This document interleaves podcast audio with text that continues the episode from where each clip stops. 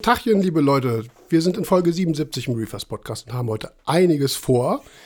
Willkommen, Dominik. Hallo, hallo, schöne Grüße aus Lüneburg.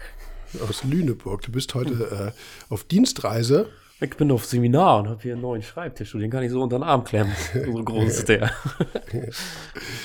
Kein Grund, ähm, das Podcast-Stündchen heute nicht aufzunehmen für dich. Nix. Sehr engagiert. MacBook eingepackt, Mikro eingepackt, ab dafür. Hm. So, heute mal wieder alleine. Nach ähm, der letzten Folge ist wieder ruhiger heute. Wir haben ähm, heute die zwei Sprachnachrichten drin, die wir angekündigt haben, wo ich sagte, die passen wie Faust auf Auge zur heutigen Folge. Wir haben das Thema Beleuchtung ja noch nicht gemacht, hatten wir schon alles angekündigt. Heute ist also das Thema dran. Wird aber, das ist echt groß, ne? Also wir haben jetzt im Vorgespräch schon gesagt, wir machen jetzt, wir fangen mal heute mit, mit einem Teil an. Nächste Woche machen wir dann sozusagen den Rest oder vielleicht kommt dann auch noch eine dritte Folge dazu, weil es echt, glaube ich, sehr umfangreich. Zumal wir die Podcast-Fragen haben, die auch immer ein bisschen Zeit. Du, äh, du hast ja schon gesagt, wir machen die 80 Folgen voll dieses Jahr. Das schaffen wir mit Licht. ja, vielleicht. Vielleicht. Es, es wird, da können wir auch schon teasern, es wird dazu auch jetzt wieder ein äh, Podcast-Review-Video geben. Das hatte sich also letzte Woche, ja, wir hätten jetzt eine Silikonnaht vom René Taus an meinem Becken zeigen können, aber das war dann auch. Also wie gesagt, wenn sich das anbietet. Aber jetzt ist es sehr cool. Wir haben ähm, Video-Ideen, glaube ich, für bestimmt vier, drei Videos auf jeden Fall. Ja. Ja, locker. Ja, und ich würde sagen, wir gehen, weil es ein bisschen umfangreicher ist, auch so gleich ins Eingemachte, aber machen zuerst die Podcast-Frage von dem Chris aus Augsburg. Die hat was mit Licht zu tun, aber nicht jetzt so voll. Aber passt trotzdem rein. Deswegen haben wir auch gesagt, machen wir die jetzt. Und weil es auch durchaus äh, für ihn zumindest, was sein Thema oder seine Frage angeht, auch vermute ich mal ein bisschen akuter ist. Deswegen äh, machen wir die mal, weil der muss mir die einmal hier raussuchen. Wenn so ein Mikro vor einem hängt, dann sieht man den Rest, das Recht das immer nicht. Ich würde, du bist aufnahmebereit? Ja, ne? Ja, ja, ja. Gebe ich dem Chris aus Augsburg das Wort. Let's go. Hallo Jörg, hallo Dominik, hier ist der Chris aus Augsburg.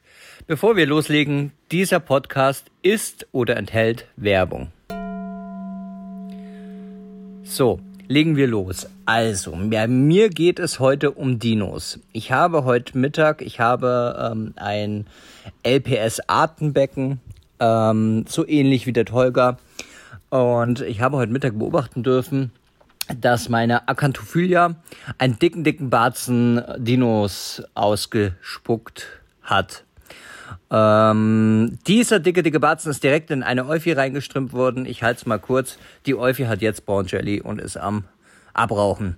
Ich habe alle zwei bis drei Monate mein Köpfchen was abraucht. Ich halte das eigentlich für normal. Man weiß ja immer nicht, wo kommt das Tier her, was hat es durchgemacht und und und. Die Tiere, die länger drin sind, die stehen natürlich super, aber heute durfte ich eben live beobachten, wie das Ganze passiert ist. Mich würde grundsätzlich der biologische Effekt, beziehungsweise ähm, was da wirklich auch biologisch passiert, ähm, mich würde das interessieren, wie man das vielleicht verhindern kann, ähm, warum das so ist und ob ich jetzt wirklich ein Artenbecken auch so halten muss, dass ich wirklich nur eine Art drin habe, damit da nichts abraucht. Vorab, vielen Dank. Ich bin sehr Dino geschädigt. Ich würde mich da freuen, wenn da alles Mögliche nochmal kommt, ein bisschen genauer erklärt. Ich wünsche euch einen wunderschönen Tag und vielen, vielen Dank. Ihr seid super. Es geht ja Geht runter, runter wie wie Buddha. Ja. Herrlich. Äh, ja, sehr cool. Vielen Dank, Chris. Mhm. Wie fangen wir damit jetzt an? Ich würde ganz gerne den Fokus von den Dinos mal wegnehmen und das Ganze erstmal als Zugsontellen bezeichnen. Also ich glaube, es ist natürlich, natürlich sind Zugsontellen Dino-Flagellaten, von daher ist das jetzt nicht grundsätzlich verkehrt. Äh, ich würde das jetzt nur nicht in die Dino-Plage-Geschichte einordnen, die viele SPS-Leute haben. Äh, bei den Dinos, die sich eben halt, also die Zugsantennen, die sich außerhalb der, der Korallen wie wild vermehren, was mit Strahlungsstress zu tun hat, ne? da sind wir wieder beim Thema Licht, äh, sondern das ist halt jetzt hier ein sehr spezieller Fall. Wie gesagt, ich Dino geschädigt. Ähm, ja, ich würde mal sagen, um es ganz einfach zu halten, dann übergibt sich so eine Koralle mal und was da rauskommt, kann man sich vielleicht vorstellen, ist jetzt nicht ganz so ist jetzt nicht ganz so toll, ne? so, was jetzt eben den Einfluss auf, ähm, auf andere Korallen, die daneben stehen, ange äh, angeht. Weil da sind ja nicht nur jetzt ausgestoßene Dinoflagellaten, sondern da ist ja sozusagen alles erstmal aus dem Magen, in Anführungsstrichen, aus dem, äh, aus dem Gastralraum. Äh, da sind ja noch äh, Verdauungsenzyme drin, vielleicht sind da auch Nesselkapseln ausgelöst, da sind Nesselzellen drin. Äh, nicht Nesselzellen, aber da sind ne, also Nesselfäden und sowas drin. Äh, das ist ein Sammelsurium, was da ausgespuckt wird, was eben halt in der, in der Summe ähm, jetzt nicht so gesund ist. Ich würde das so vergleichen mit, ähm, mit dem, was wir bei dir im Video zu Hause auch super cool gezeigt hatten oder zeigen konnten, weil es auch in der, weil es so massiv war. So ähnlich wie das Ausstoßen von diesen Leimruten bei den Vermetus-Schnecken. Also ah, stimmt. Den, äh, ja, ja, ja. ja, helf mir mal aus, wie heißt die auf Deutsch? Äh, diese Wurmschnecken. Wurmschnecken. Mhm. Die ja, Vermetiden ist auch eine recht große Gruppe. Und diese großen, die halt diese Fangnetze raushauen, ich würde mal eigentlich behaupten, das ist eher das, das Hauptproblem. Ähm, hast du bei das, also bei SPS kommt das nicht vor, tatsächlich, ja. dass man das so sieht. Das ist ein LPS-Problem, respektive auch Anemonen. Ich glaube, also das, ja, genau. Ja, ja, Anemonen machen das auch. Äh, das können auch äh, Zugshand bei Zug, äh, Zoanthus, also Zoanthiden, Krustenanemonen hauen die raus. Äh, das kann bei, bei Scheibenanemonen passieren. Also bei den großen Polypen eben, ne? Und ähm, weiß nicht, bei dir im Becken wird das kein Problem sein, schätze ich mal. Ne? Also ich Nö, ich habe ja, das Ablegerbecken ist ja tatsächlich mittlerweile sehr LPS-lastig. Da stehen so Chalice und Euphilios und so. Aber tatsächlich mhm. ne, keine, keine großen Probleme. Aber ich kenne das. Also ich weiß genau, was er meint. Und jetzt, wo ja, du gerade genau. Anemonen gesagt hast, ist er so, so wie so ein Dia-Show im Kopf wieder aufgeploppt. So. Ja. Was ich jetzt spannend fände, wäre die Frage, äh, warum machen die das jetzt grundsätzlich, beziehungsweise wann tritt dieses, äh, dieses massive Ausstoßen von, von, von Zugsantennen, wann tritt das auf und was begünstigt das Ganze? Und ich glaube, darüber sollten wir dann wahrscheinlich eher reden. Also man kann natürlich hingehen und sagen, okay, ich stelle die Euphilia erstmal weg. Wenn man für die einen perfekten optischen, ästhetischen Platz gefunden hat, ist es natürlich ein bisschen doof, wenn man die sonst wohin packen muss, aber theoretisch kann das natürlich wieder vorkommen. Ist auch eine der Beobachtungen, glaube ich, ne, wo der Chris ja auch recht überrascht war, die man mal so zufällig mitbekommt. Ne? Vorher schon zehn ICPs rausgehauen, ne? warum Brown Jelly? Und mhm. dann äh, zufällig siehst du das halt mal. Vielleicht kann das auch nachts passieren, was du dann wahrscheinlich nicht mitbekommst. Ist immer so ein bisschen, äh, bisschen tricky. Ne? Also eigentlich ja wirklich ein glücklicher Zufall, dass, das, äh, dass er das so bemerkt hat. Ne? Das ist nicht zeitlich jetzt irgendwie abzupassen, dass man sagt, es kann regelmäßig sein, aber ne, das, das kann mittags sein, nachts sein, heute sein, übermorgen. Also schon cool, dass er das beobachtet hat. Ja, auf jeden Fall. Ähm, wie gesagt, biologisch der Hintergrund, was wir auch dann nachher im Video-Review machen. Ich hatte das äh, mit dir schon mal so schemenhaft aus, ausskizziert oder anziskiert äh, bei uns im, im Studio an, am, am, Whiteboard, was da mittlerweile auch schon hängt. ich bin kein guter Zeichner, ne? aber man, man kann es, glaube ich, erkennen. Mhm einmal so diesen Vorgang zeigen, wie das überhaupt passiert. Ne? Also wie kommt eine, eine Zugsantelle in die Koralle rein? Also wirklich, wie, wie schafft ihr das aus dem Gastralraum ins Gewebe zu kommen? Wie geht das eben halt auch wieder rückwärts? Das kann man einmal schön skizzieren, das werden wir dann auch machen. Aber wie gesagt, wenn das, ähm, wenn die, wenn die Koralle eine Zugsantellenpopulationsdichte im Gewebe hat, die einfach zu hoch ist, dann wird das halt einfach regelmäßig mal passieren. So, also das passiert bei SPS auch, klar. Also wenn wir die, die wenn man sieht, die sind aufgehellt, ne, das, das ist ja, sieht man ja, ne? Korallen werden heller, dann werden die die Zugsantellen auf genau die gleiche Art und Weise los. Nur halt in der viel, weil die Polypen viel kleiner sind, das Gewebe viel, viel, viel kleiner ist, fällt das nicht so auf, ne? So, dann, dann mhm. fliegen halt mal irgendwie so, so ein paar, paar äh, Zugsantellen raus. Ja, und äh, das, kriegt, das kriegt man so eigentlich nicht mit. Dieses Massivere ist eben halt hauptsächlich bei den großen Polypen, Euphyllos machen das tatsächlich auch. Also das ist, ähm, wie gesagt, ein Vorgang, der, der passiert. Und dann ist die Frage jetzt, wie äh, kommt es dazu, dass die Zugsantellenpopulationsdichte überhaupt so ansteigt? Und da ist gerade, glaube ich, das wäre jetzt so meine Vermutung, in einem, er sagt ja auch, angelehnt an das Becken von Tolga, das heißt mhm, wahrscheinlich ja, ja. ne? Niedrige Beleuchtungsstärke. Möglicherweise, das wäre jetzt die Frage, da könnte uns Chris auch eine Rückmeldung irgendwie geben, in den Kommentaren, per E-Mail, wie auch immer, äh, einhergeht mit Fütterung. Das heißt, wenn du eine geringe Beleuchtungsstärke ähm, Lichtintensität hast und so eine Koralle jetzt auch nicht krass gravierend schnell wächst, wo sie sozusagen Zooxanthellen weitergeben kann, ne? also in übriges Gewebe, wie auch immer, dann kann es sein, dass eine Fütterung so viel Nährstoffe in die Koralle reinbringt, über das Verdauen von dem Futter, also ob das jetzt Mysis ist, Plankton, was auch immer, ne? also und dann ähm, würde das natürlich die Zooxanthellen auch zum Wachstum anregen. Und ich glaube, das ist möglicherweise in dem Falle ein Problem eher mit den Fütterungen, sofern die stattfinden. Eine Acanthophylle ist ja echt groß, ne? weißt du selber, da schmeißt du irgendwie Mysis, Lobster, ja sonst was rein. Die fängt sich das schon raus. Also ja. du kannst natürlich gezielt füttern, gibt ja auch verschiedene Futtermittel, wie zum Beispiel in der Fauna Marin, ähm, die, wie heißen die, LPS-Pellets da. Ähm, ja, jetzt, ich weiß, was du äh, meinst, aber ich bin da auch nicht so, müsste ich gleich mal googeln. Ja, es gibt ja diese schönen auch, äh, auch Zeitrafferaufnahmen hier dann mit Scollies oder irgendwie sowas. Ja, ähm, ich bin da, also das Produkt ist sicherlich gut. Ich habe es nie selber benutzt. Ich mache sowas mit Mysis und Lobster-Eier. Also weißt ja. du, wie das bei mir in der Firma aussehen, dann, wie, ne, dann gehen die genauso auf. Ähm, aber unabhängig davon kann man das natürlich machen, hat aber wie gesagt möglicherweise den Einfluss auf die Koralle, dass der Nährstoffgehalt steigt, die Zooxanthellen vermehren sich, mehr als es der Koralle eigentlich lieb ist. Die Beleuchtungsintensität ist so niedrig, ähm, dass da jetzt auch nicht, ne, sage ich jetzt mal, so viel passiert. Da gibt es ähm, auch die Tendenz, kennt man so aus so Schattenblätter, Sonnen- und Schattenblätter, sagt ihr das was? Irgendwie so? Mhm. Biologieunterricht früher? Bei Bäumen zum Beispiel. Ja, In, vielleicht ist äh, ganz dunkel, aber. Mm, da, wo, ähm, da, wo die Lichtintensität gering ist, werden wird ein Pflanzenblatt recht viel Chlorophyll einlagern, in der Hoffnung, möglichst alles, was ankommt, wirklich zu absorbieren. So. Einfach damit mhm. nichts daneben geht, sozusagen. Ja. In einem Sonnenblatt, also in einem starklichtexponierten Blatt, ist der Chlorophyllgehalt viel niedriger. Das heißt, die Blätter sind heller, weil da ganz gerne was, da soll was durchgehen. Ne? Also die, die, das Blatt will sozusagen versuchen, nicht alles zu absorbieren, weil das könnte die Photosynthese in der, in der Intensität überhaupt nicht verarbeiten. Ne? Thema Strahlungsstress. Das heißt, der Chlorophyllgehalt sinkt und äh, sag mal, die Hälfte, vielleicht auch drei Viertel der Strahlung wird eben nicht absorbiert, sondern wieder reflektiert, einfach weil zu wenig ähm, äh, Chlorophyll drin ist oder überhaupt Photosynthesepigmente drin sind. Und das passiert in einem dunkleren Aquarium tatsächlich auch, dass einerseits der Pigmentgehalt in den Zooxanthellen steigt, aber gleichzeitig auch die Zooxanthellen also das ist das, was die Koralle vielleicht will, vermehrt werden, einfach, dass man eine höhere Zooxanthellen-Populationsdichte erzeugt, um das, den gleichen Effekt zu haben. Dass also wirklich alles absorbiert wird, was an Licht da drauf fällt. Ne, dass wirklich nichts verloren geht.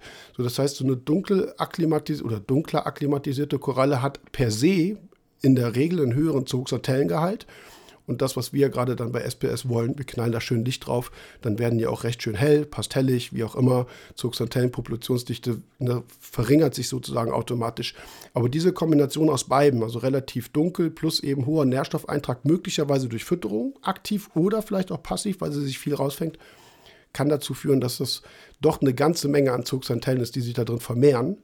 Mehr als die Koralle das ko kontrollieren könnte.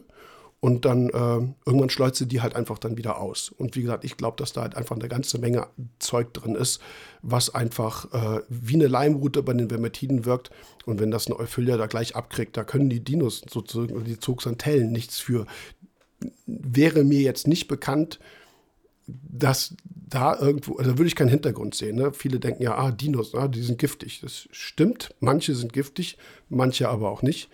Und ich glaube, das hat, wie gesagt, mit den Zugsantennen selber gar nichts zu tun, sondern mit dem Schleim, der da rausgehauen wird. Ne, das ist, glaube ich, eher das, äh, was die Euphilia dann stört. Und wenn das halt noch, äh, ja, wenn das halt eine Torch ist, die ja sowieso eine kleine Memme, eine kleine Zicke ist, dann macht das Flups und dann ist die weg. Ne? Dann ist so ein Kopf ja. mal eben schnell, schnell weg, wird nekrotisch. Und Brown Jelly ist eigentlich auch ein Phänomen, da jetzt mal was eben so von der Symptomatik her verschiedene Ursachen haben kann. Also sozusagen die Symptomatik dann dahinter ausgelöst kannst durch verschiedene Sachen werden. Bohrmangel zum Beispiel wirkt Euphylien sehr stark. Also wenn der Bohrgehalt nicht schön bei 4,5 Milligramm pro Liter liegt bei 35 PSU, sondern sagen wir mal so bei 3,5 oder 3,2 oder noch schlimmer unter 3, dann äh, schmeißen Euphyllias auch ziemlich schnell Köpfe weg und dann äh, kann das auch Brown Jelly verursachen. Wäre jetzt auch nochmal ne, nur so der Vollständigkeit raus, äh, halber rausgehauen.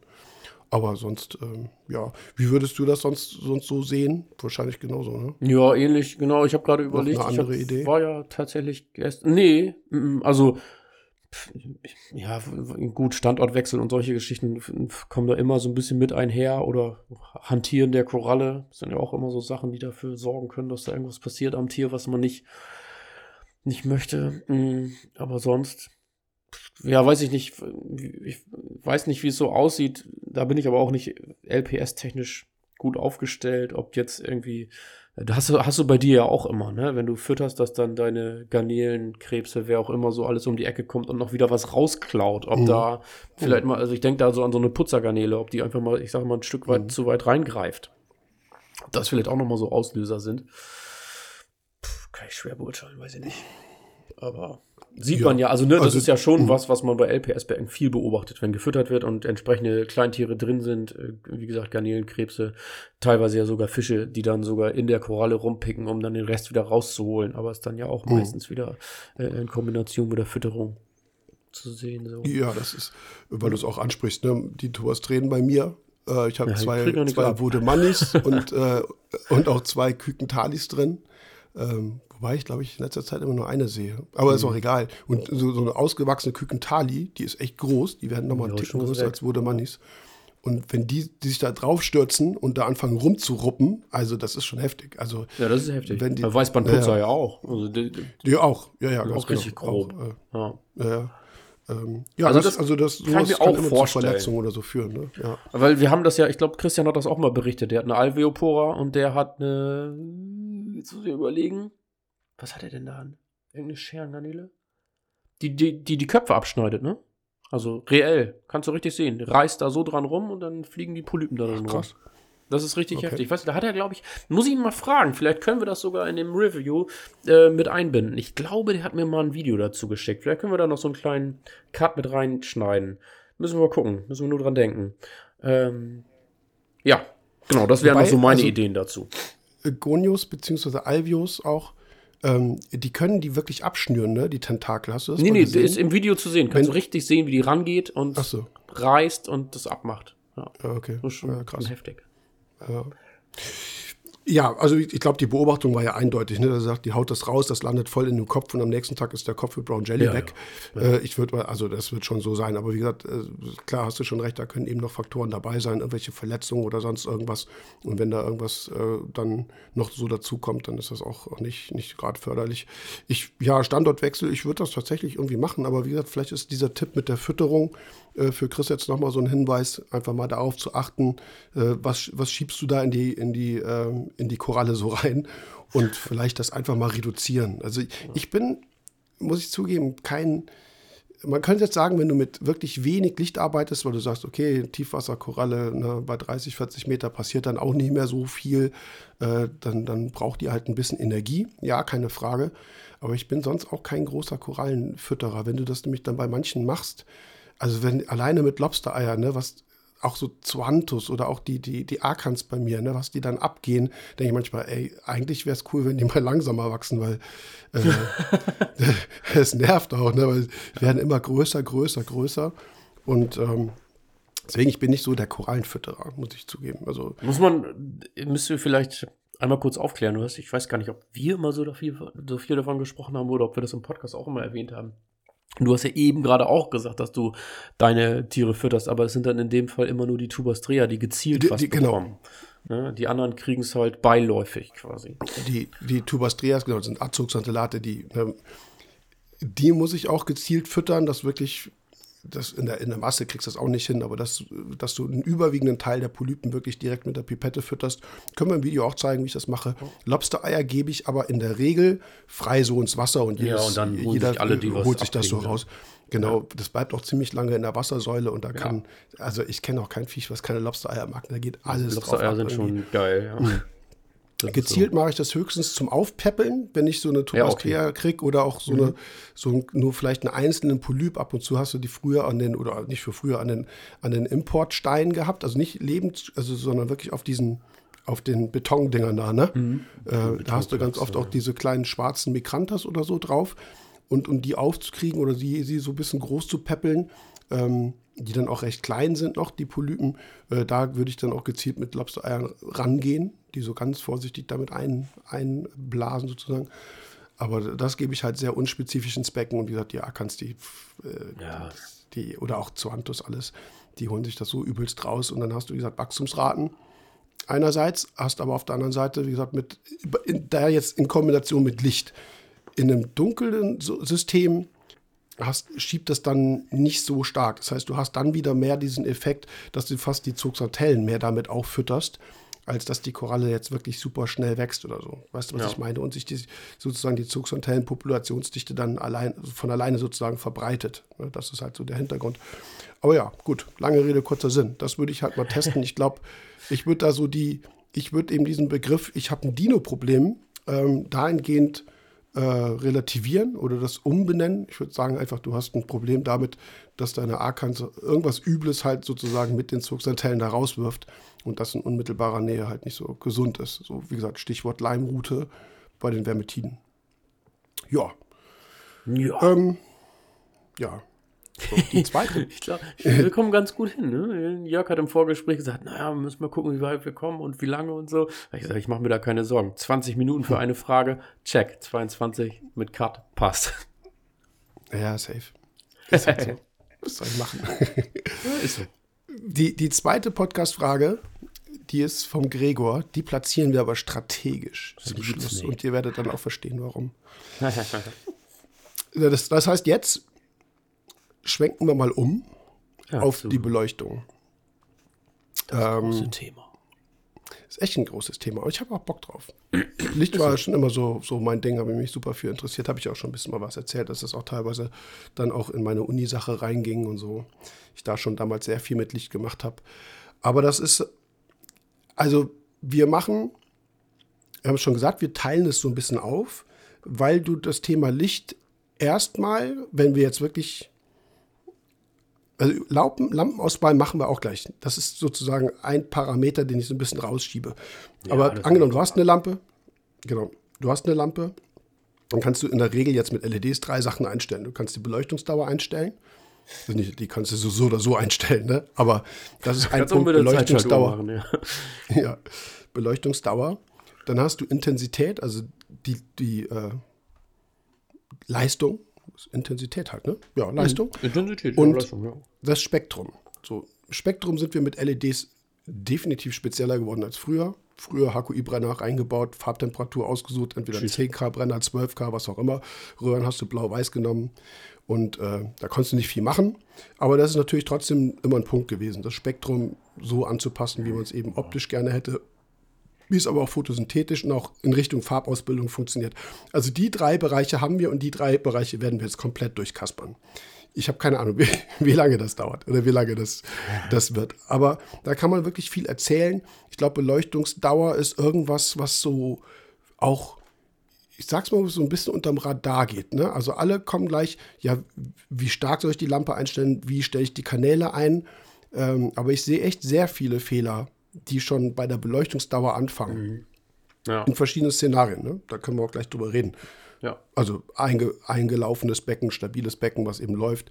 Was mache ich in der Startphase mit, ne? und wie kann ich Beleuchtungsdauer modulieren?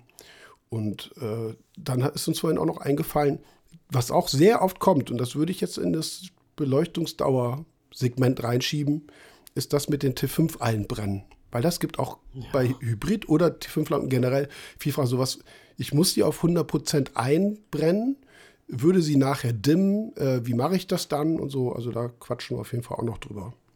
Haben wir schon mal. Aber, aber ist egal, können wir mal machen. Ja. Aber also die drei Sachen, sage ich jetzt mal, gerade mit LEDs kann man modulieren. Was man nicht mehr modulieren kann, das ist die also wie die Lampe gebaut ist. Und ich glaube, da, damit fangen wir mal an. Da geht es halt darum, für das eigene Becken die richtige, optimale Beleuchtung zu finden. So, das ist super schwierig und entsprechend viele Fragen kommen dann. Ne? Welche Lampe kannst du empfehlen und welche soll ich nehmen? Aber das sind Dinge, wenn, es, wenn du die mal hast, dann, dann fährst du halt damit. So, da geht es um Abstrahlwinkel, es geht darum, wie, wie sind die LEDs, was ist da überhaupt drin, wie viele sind verbaut, wie sind die bestromt. Wie gesagt, Abstrahlwinkel ist ein Punkt, gibt es dafür Linsenaufsätze oder zum Beispiel nicht. Äh, jede Lampe macht ja so, das, so ein eigenes Licht. Ne? Also mhm. vom völligen spottigen Flimmer-Effekt, äh, hier zum Beispiel äh, die Kessels, die halt äh, so im Prinzip Stimmt, einen großen ja. Chip haben. Der ist schon vom Abstrahlwinkel sehr breit aber du hast, du hast wirklich einen sehr starken Flackereffekt, ne? Diesen, wie heißt das? Flimmer-Effekt? Ja, ja, Flacker. ja, ich weiß, was du meinst. Gibt es da Nee, wir nennen das irgendwie mal anders, oder? Äh, Kringeleffekt. Kringeleffekt, genau, stimmt. Du hast, ja, genau. ja, ja. ja, ähm, der ist, der ist in der Natur, das hat natürlich auch was mit der Wellenbewegung zu tun und auch, ne, wie du im Becken halt Strömung hast. Du hast eine glatte Wasseroberfläche, dann ist der Effekt geringer. Aber äh, wenn man da in der Natur mal drauf achtet, also das, da, dafür muss man in keine Tropen fahren, das könnt ihr im Mittelmeer oder sonst wo beobachten. Nicht in, nicht in der Nordsee, weil da ist nur Schleck und trübes Wasser. Ich meine, in echten Meeren, ne? Ich, oh Gott, jetzt wäre ich hier gesteinigt, ne? die, die, die Norddeutschen, die so stolz auf ihr, ihren Schlick sind. Ich, ja, du bist aber auch so, gell? Was, dass du ich stolz? Ja du, ja, du bist so auch so Team Mallorca, Team Ibiza, also ja, sauberes ja, Meer mit Sand. Ja, ja. Nicht, nicht Schlick ja. und irgendwelche äh, Wattwürmer irgendwo ausbringen. Meer ist nee. auch Sonne und so. Nicht, ja. ja, ja. Aber worauf ich hinaus wollte, da siehst du das halt extrem krass auf dem Boden, wie heftig ja, das flackert. Also das wird mich, äh, der Jonas hatte in irgendeinem Video, ich glaube im letzten jetzt, äh, da ging es auch um so eine Art Beckenbeurteilung, ähm, da hat er auch gesagt, er findet die Kessel einfach da vom Flackern zu krass. Ja. Je, krass nehmen wir jetzt zum Beispiel mal auf der anderen Seite meine Orfac zum Beispiel, die geht so. Ähm, ist es schon aber schon deutlich weniger so eine Straton. Auch schon das alte, nicht die Pro, sondern die alte auch schon, hatte fast schon so ein T5 diffuses Licht, ja, da passierte so, so, kaum was. Ne? Ja, genau, die war schon so ja, homogen genau. in dem Flackern. So, ja. Richtig, nicht so genau. Also das, ja. Genau. Das ist halt auch zum Beispiel ein Auswahlkriterium für viele Leute, die sagen, ich will diesen Flackereffekt, so wie wir früher HQI hatten, mit, mit T5 war der mehr oder weniger weg. Ähm, da waren viele Leute froh, dass sie mit LEDs wieder diesen Kringeleffekt hatten, weil HQI war ja keine Option mehr. Ähm, da quatschen wir übrigens nicht drüber. Ne? Also HQI ist die, ja, also. Ja, HQI und T8 lassen wir weg, genauso wie Plasma. Alles, was mal da war. Ja. Wir, wir ja, sprechen ja. nur die aktuellen Modelle, die auch genutzt werden. Und, ja. Genau. ähm, so, und dann ist von meiner Seite aus, ich hatte ja schon mal erwähnt, ich kriege sehr viele Fragen kennst du die Lampe, kannst du mir Einstellungen schicken. Mhm. Ich, ich arbeite mit einigen Lampen. Ähm, ich empfehle auch einige Lampen, die ich zum Beispiel selber nicht benutze, zumindest also zum aktuellen Zeitpunkt nicht, die ich aber benutzen würde. Und dann gibt es auch Lampen, die ich für mich kategorisch ausschließe. So, da gibt es einige. Ähm, und ich habe mich jetzt auch dazu entschlossen, die zu benennen. Aber wirklich jetzt unab, also ich sage jetzt auch gar nicht mal groß, warum, weshalb, wieso. Äh, will jetzt nicht irgendwie sagen, die taugen überhaupt nichts. Das ist wahrscheinlich, bei manchen stimmt das, bei manchen ähm, ist es halt einfach auch so eine Präferenz. Habe ich ja schon gesagt, ich, ich, ich, ich, ich messe weiß ich nicht, ich messe Phosphat nicht mit einem anderen Test außer dem, den ich jetzt nehme, weil die anderen mag ich nicht. So komme ich nicht klar. das ist sicherlich auch ein Punkt. Ihr müsst mit einer Lampe auch irgendwie klarkommen. So, und da, da sage ich, hau ich jetzt mal raus. Also, wenn ich dann Anfragen bekomme, hier, ich habe eine Max-Track, dann denke ich so, oh, äh, kann ich nicht beraten. Kann ich nicht beraten, will ich nicht beraten. Giesemann-Lampen kann, will ich nicht beraten. Äh, was fällt mir sonst so ein? Hm ja, abgesehen jetzt mal von irgendwelchen anderen äh, China-Lampen, so diese, wie hießen die früher? Bierkisten, ne? Die Bierkisten, glaub, die ja, ja, gibt es ja, ja, immer noch. noch. Ja, ja. Auch, ja, Viva, Spectra und wie sie nicht genau. alle heißen. Ja. Ansonsten äh, überlege ich jetzt gerade, so viele, so viele Lampen sind das jetzt gar nicht mehr. Aber wie gesagt, mit denen habe ich keine Erfahrung, habe auch keine Lust, die zu beraten, wie auch immer, oder kann es halt tatsächlich auch nicht, einfach aus der Kompetenz heraus. Bei manchen ist es aber auch ein Punkt, da sind die mir einfach zu aggressiv. Ähm, also GHL beispielsweise ist auch so eine, so eine Lampe. Gibt es die eigentlich noch? Die, wie hießen die denn nochmal? Es gibt doch äh, diese GHL-Balken, diese Mitras oder so? Oder ja, genau. Ja, ja, aber nicht nur Balken, dann gab es halt auch eben äh, Lampen also ich bin auch, ich bin nicht äh, Team GHL. Also auch kein, keine Wertung. Das ist einfach irgendwie äh, ja, manchmal hat man das Produkte, einfach, ja. sagen wir mal, sind tippitoppi, alles in Ordnung. Äh, mir war GHL zum Beispiel immer einfach, einfach schier zu komplex. Also das, die Mitras ähm, gibt es als Lampe und als Balken. Das ist, glaube ich, der Typ ja. Lampe, den du meinst. Ja. und super, super verspielt, nenne ich es jetzt mal, auch nicht negativ gemeint in der, in der Config, also im, im Setting-Setup. Ne? Also mhm. Früher zum Beispiel, einige waren, glaube ich, drei oder vier, wenn ich es verkehrt sagen, drei, vier verschiedene weiße LEDs, ne? Da hattest du eine 5, 8 und 6, 6 8 und äh, keine, weißt du, was ich meine? Verschiedene Farbtemperaturen. Ich denke so, meine Güte, macht da 10K weiße, kalt, kaltweiße LEDs und fertig ist der Lack, ne? So, also wir hatten ein bisschen, das, das war vom Handling einfach zu, zu komplex für mich. Ja. Andere sagen, ich komme damit super klar. Also das sind, wie gesagt, so diese Lampen, wo ich sage, eigentlich braucht ihr mich damit gar nicht anschreiben, weil das äh, kann ich nicht beraten. Ähm, andere Lampen, die wir zum Beispiel äh, selber in der Firma haben, ne, die Orfec haben wir auch schon gemacht, hm. in Anlehnung an diese Podcast-Reihe machen wir auch Videos dazu. Wobei eigentlich, eigentlich unabhängig davon, weil ich zu dir irgendwann mal sagte, ganz ehrlich, ich kann hier alle drei Tage die gleiche Mail beantworten. Äh, wie stelle ich meine ATI Hybrid ein? Das heißt, das wollen wir damit so ein bisschen abdecken, dass man für die verschiedenen Lampen, die, die wir kennen, du benutzt die ATI Hybrid beispielsweise. Mhm. Ähm, Sebastian hat mir schon gesagt mit der Philips Coral Care. So, dass wir einfach dieses Videomaterial hinterlegen und jeder kann sich das dann angucken und kann die Lampe idealerweise dann auch so einstellen, wie ich das zum Beispiel empfehle, ohne dass er mich kontaktieren muss. Das ist so der, der Hinter. Oder wenn er dich kontaktiert, kriegt er nur einen Link. Ja, genau. Richtig, ganz genau. Du kennst das Video nicht? ja. genau. Also das, ja, ja. Aber ich glaube, das wird mega spannend, mm, weil wir ja, die Lampen auch durchmessen und so. Und wie gesagt, da hängt ein äh, ein ganzer äh, Rattenschwanz so dran. Wie es, gibt es einen Controller, gibt es eine App, wie sind die einstellbar? Also nicht, dass wir das jetzt in den Videos jetzt groß thematisieren, aber das ist das, was ich meinte, das sind so auch Sachen so vom Handling. Äh, Aquamedic-Lampen beispielsweise ja, berate ich nicht, genau. kann ich nicht, ja. habe ich, hab ich zum Beispiel auch vergessen. Äh, da gibt es auch zum Beispiel auch eine Lampe, die hat, wo ich ganz ehrlich sage, die ist gar nicht alt. Die ist seit zwei Jahren auf dem Markt, vielleicht seit drei.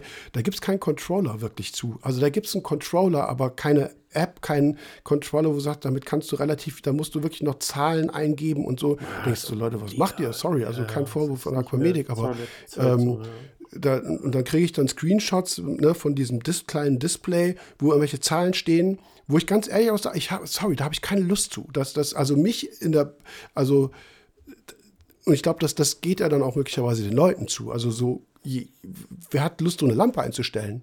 Also ganz ehrlich, das macht keinen Spaß. Und dann äh, das eben halt über ein Profil, was eben im Idealfall, kommen wir ja gleich zu, Beleuchtungsdauer irgendwie zwölf Stunden läuft und du musst irgendwie zehn Punkte definieren. Also, nee. Deswegen, da gibt es ein paar Sachen, sagt, äh, informiert euch genau, was ihr mit der Lampe auch an Steuerungsoptionen dazu bekommt, wie sind die so und äh, das ist sicherlich auch ein Qualitätsmerkmal, also nicht Qualitäts, ein, ähm, ein Kriterium, was finde ich wichtig ist. Ne? Also man muss eine Lampe schon, finde ich, in relativ kurzer Zeit gut einstellen können, ohne damit einen halben Tag zu verbringen, weil dann äh, da bist du mit dem Röhrenwechsel schneller fertig. Weißt du, ja. Aber zähl ja. mal die auf, die du berätst. Kannst du die aus dem ja, also, Stegreif? Ich habe hier so eine Liste. Ähm, ich habe einen Spicker. Ich habe eine ich habe über dem Schaubecken eine Orfec V4, eine Atlantis allerdings, die, die gibt's, die wurde neu aufgelegt. Die habe ich nicht, ich habe noch das ältere Modell vor, weiß ich nicht, vier, fünf Jahren oder sowas. Ja, die V4 ist genau auch schon raus. alt, muss man fairerweise ja. dazu sagen, sieht man nicht mehr oft. Ja, wobei die neue heißt auch V4, die hat halt ist nur Version 2.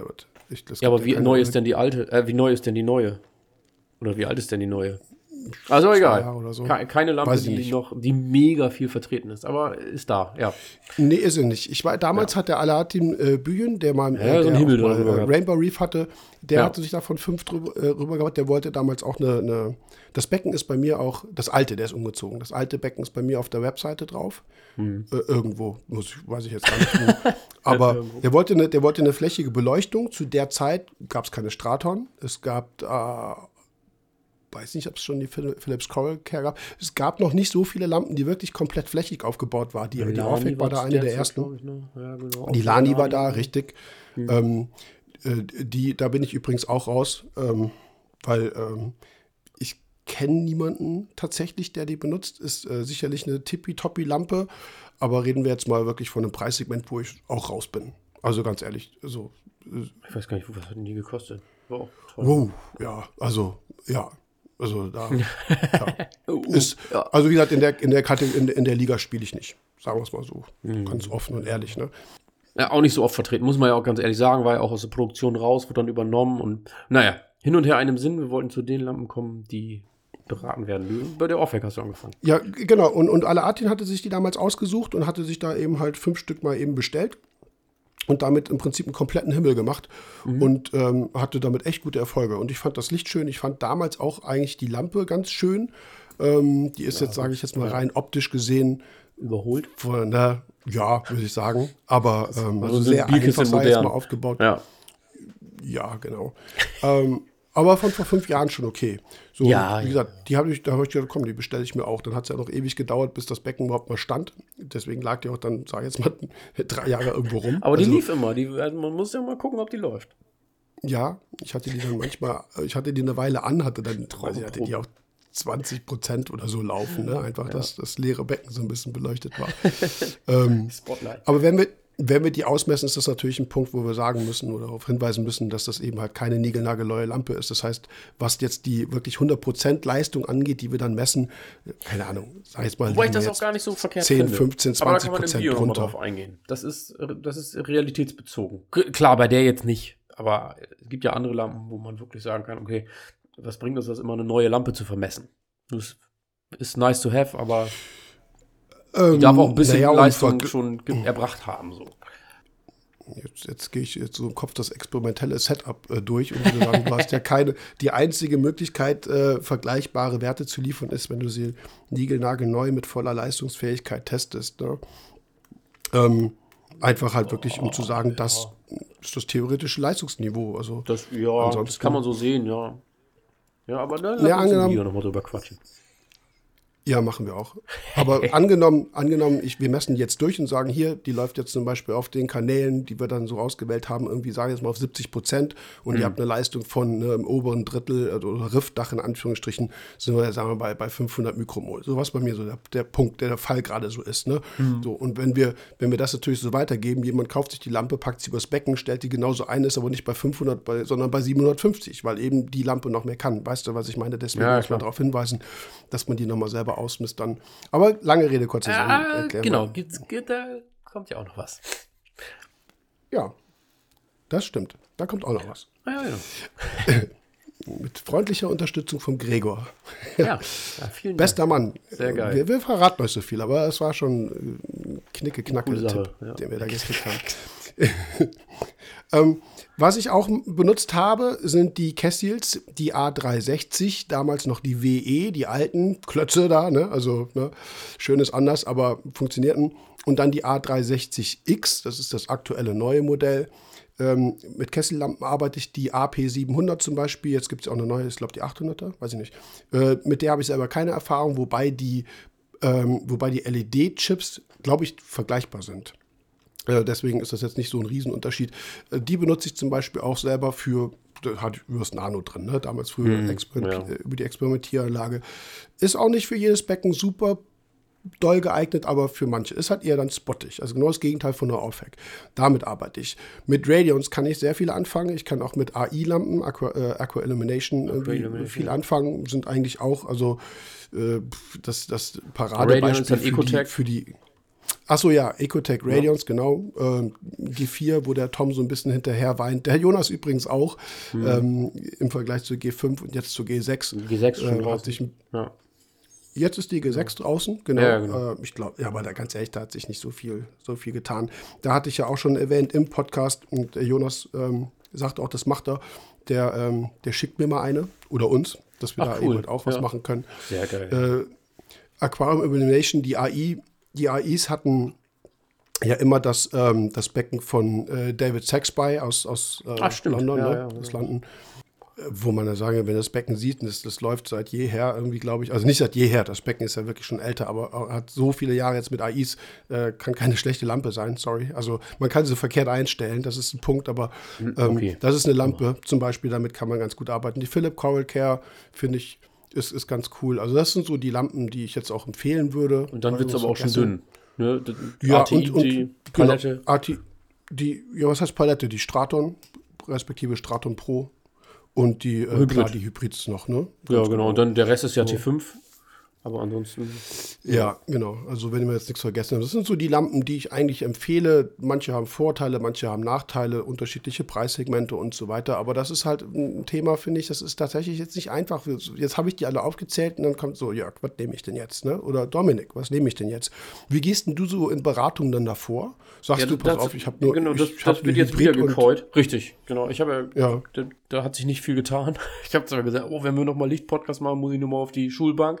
Hm, das habe ich nicht getan. Und tatsächlich habe ich gesagt, wenn ich da berate, dann berate ich eben die, äh, die Hybrid, weil das ist die Lampe, die ich kenne und wo ich auch weiß, wie man damit umgeht, was man einstellt. Und ja, da habe ich ja viel Erfahrung mit sammeln können, weil ich ja auch ein bisschen Lichtprofile und experimentell und Beleuchtungsdauer und so ein bisschen was ausprobiert habe. Auch ähm, ja, die Höhe der Lampe, Abstrahlwinkel und so.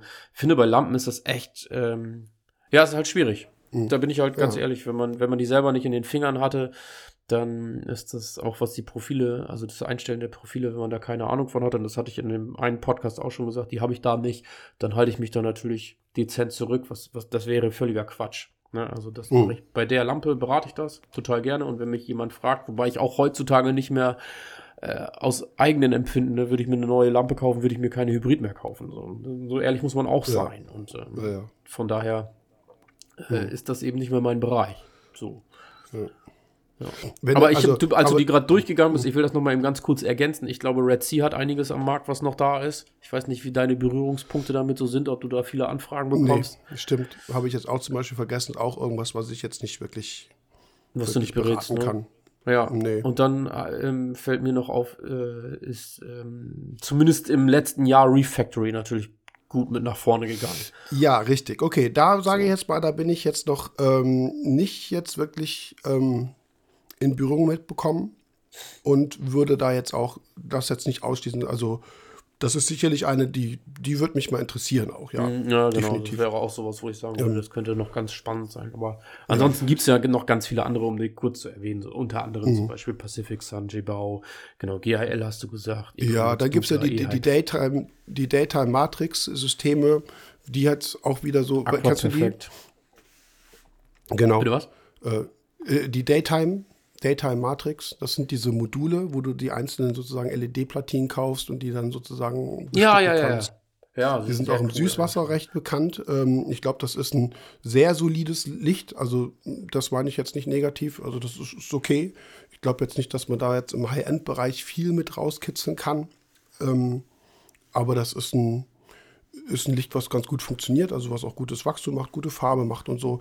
Und was eben für ein, ja, was für ein ja, wie soll ich sagen, wenn du, ich, die sind auch nicht billig. Also ich habe mir fürs Süßwasser, da hatte ich mich mal interessiert und habe mir da mal was ganz normal Retailpreise was zusammengestellt. Nee, teuer. Da, da, kommt auch was zusammen. Ne? Also die ja, weil nicht, du die modular denkst, zusammenbauen musst. Du kannst nicht eine hm, Lampe genau. kaufen, glaube ich, oder? Ab, Nee, du, du, du kaufst dir im Prinzip Sets. Also du kann, kannst die Platinen kaufen, da brauchst du dann eben Zubehör, also quasi ein Korpus, die, die Platinen, wo du die dann, reinbaust. Ja, genau. Dann ja. kommt Verkabelung dazu, da kommt ein Controller dazu. Am Ende bist du dann auch so auf deiner ähm, auf einem, in einem Bereich von einer, von einer guten LED, die eben halt so in, im, im guten Segment was kostet. Ne? Also ja. jetzt nicht, wie gesagt, ist, ist, äh, ist okay, aber ist jetzt nicht so. Ich hatte nämlich damals gedacht, so, okay, komm, machst du für Süßwasser ein bisschen, bisschen easy, ein bisschen nicht low budget, aber und dann dachte ich so, okay, krass, also da kriege ich nee. dann auch, ne, also da, genau.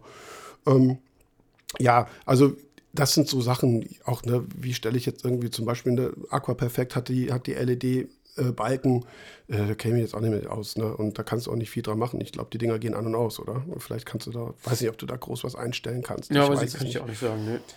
Man kann halt einfach nicht mehr alles beraten. Da haben wir auch schon mal ja drüber gesprochen, ja, was auch den Handel betrifft. Die, ne? Wie viele Becken willst du hinstellen oder wie viele verschiedene Lampen willst du über dein Becken austesten? Irgendwann sagt das Becken so, jetzt ne, such dir mal bitte eine aus, weil ja. habe auch keinen Bock mehr drauf, ne? So, vor allem, nee, wenn du rumtestest und dein Becken damit halb bügelst, ne? Das ist ja auch nicht gerade tolle, wenn, wenn die Korallen ständig irgendwas. Also es ist schwer in dem Bereich, finde ich, zu beraten. Wie gesagt, für jede Händlerin, jeden Händler habe ich da echt äh, ähm, gutes Verständnis, wenn die sagen, pass auf, ich biete hier drei Lampen an, ne, take it or leave it, weil äh, ja. die anderen, wie, so, wie soll ich die alle kennen? Also es geht halt fast nicht. Ne? Aber stimmt, die Refactory ist sicherlich etwas, was, was vielleicht auch mal so in meinen Horizont mal reinkommt und dann.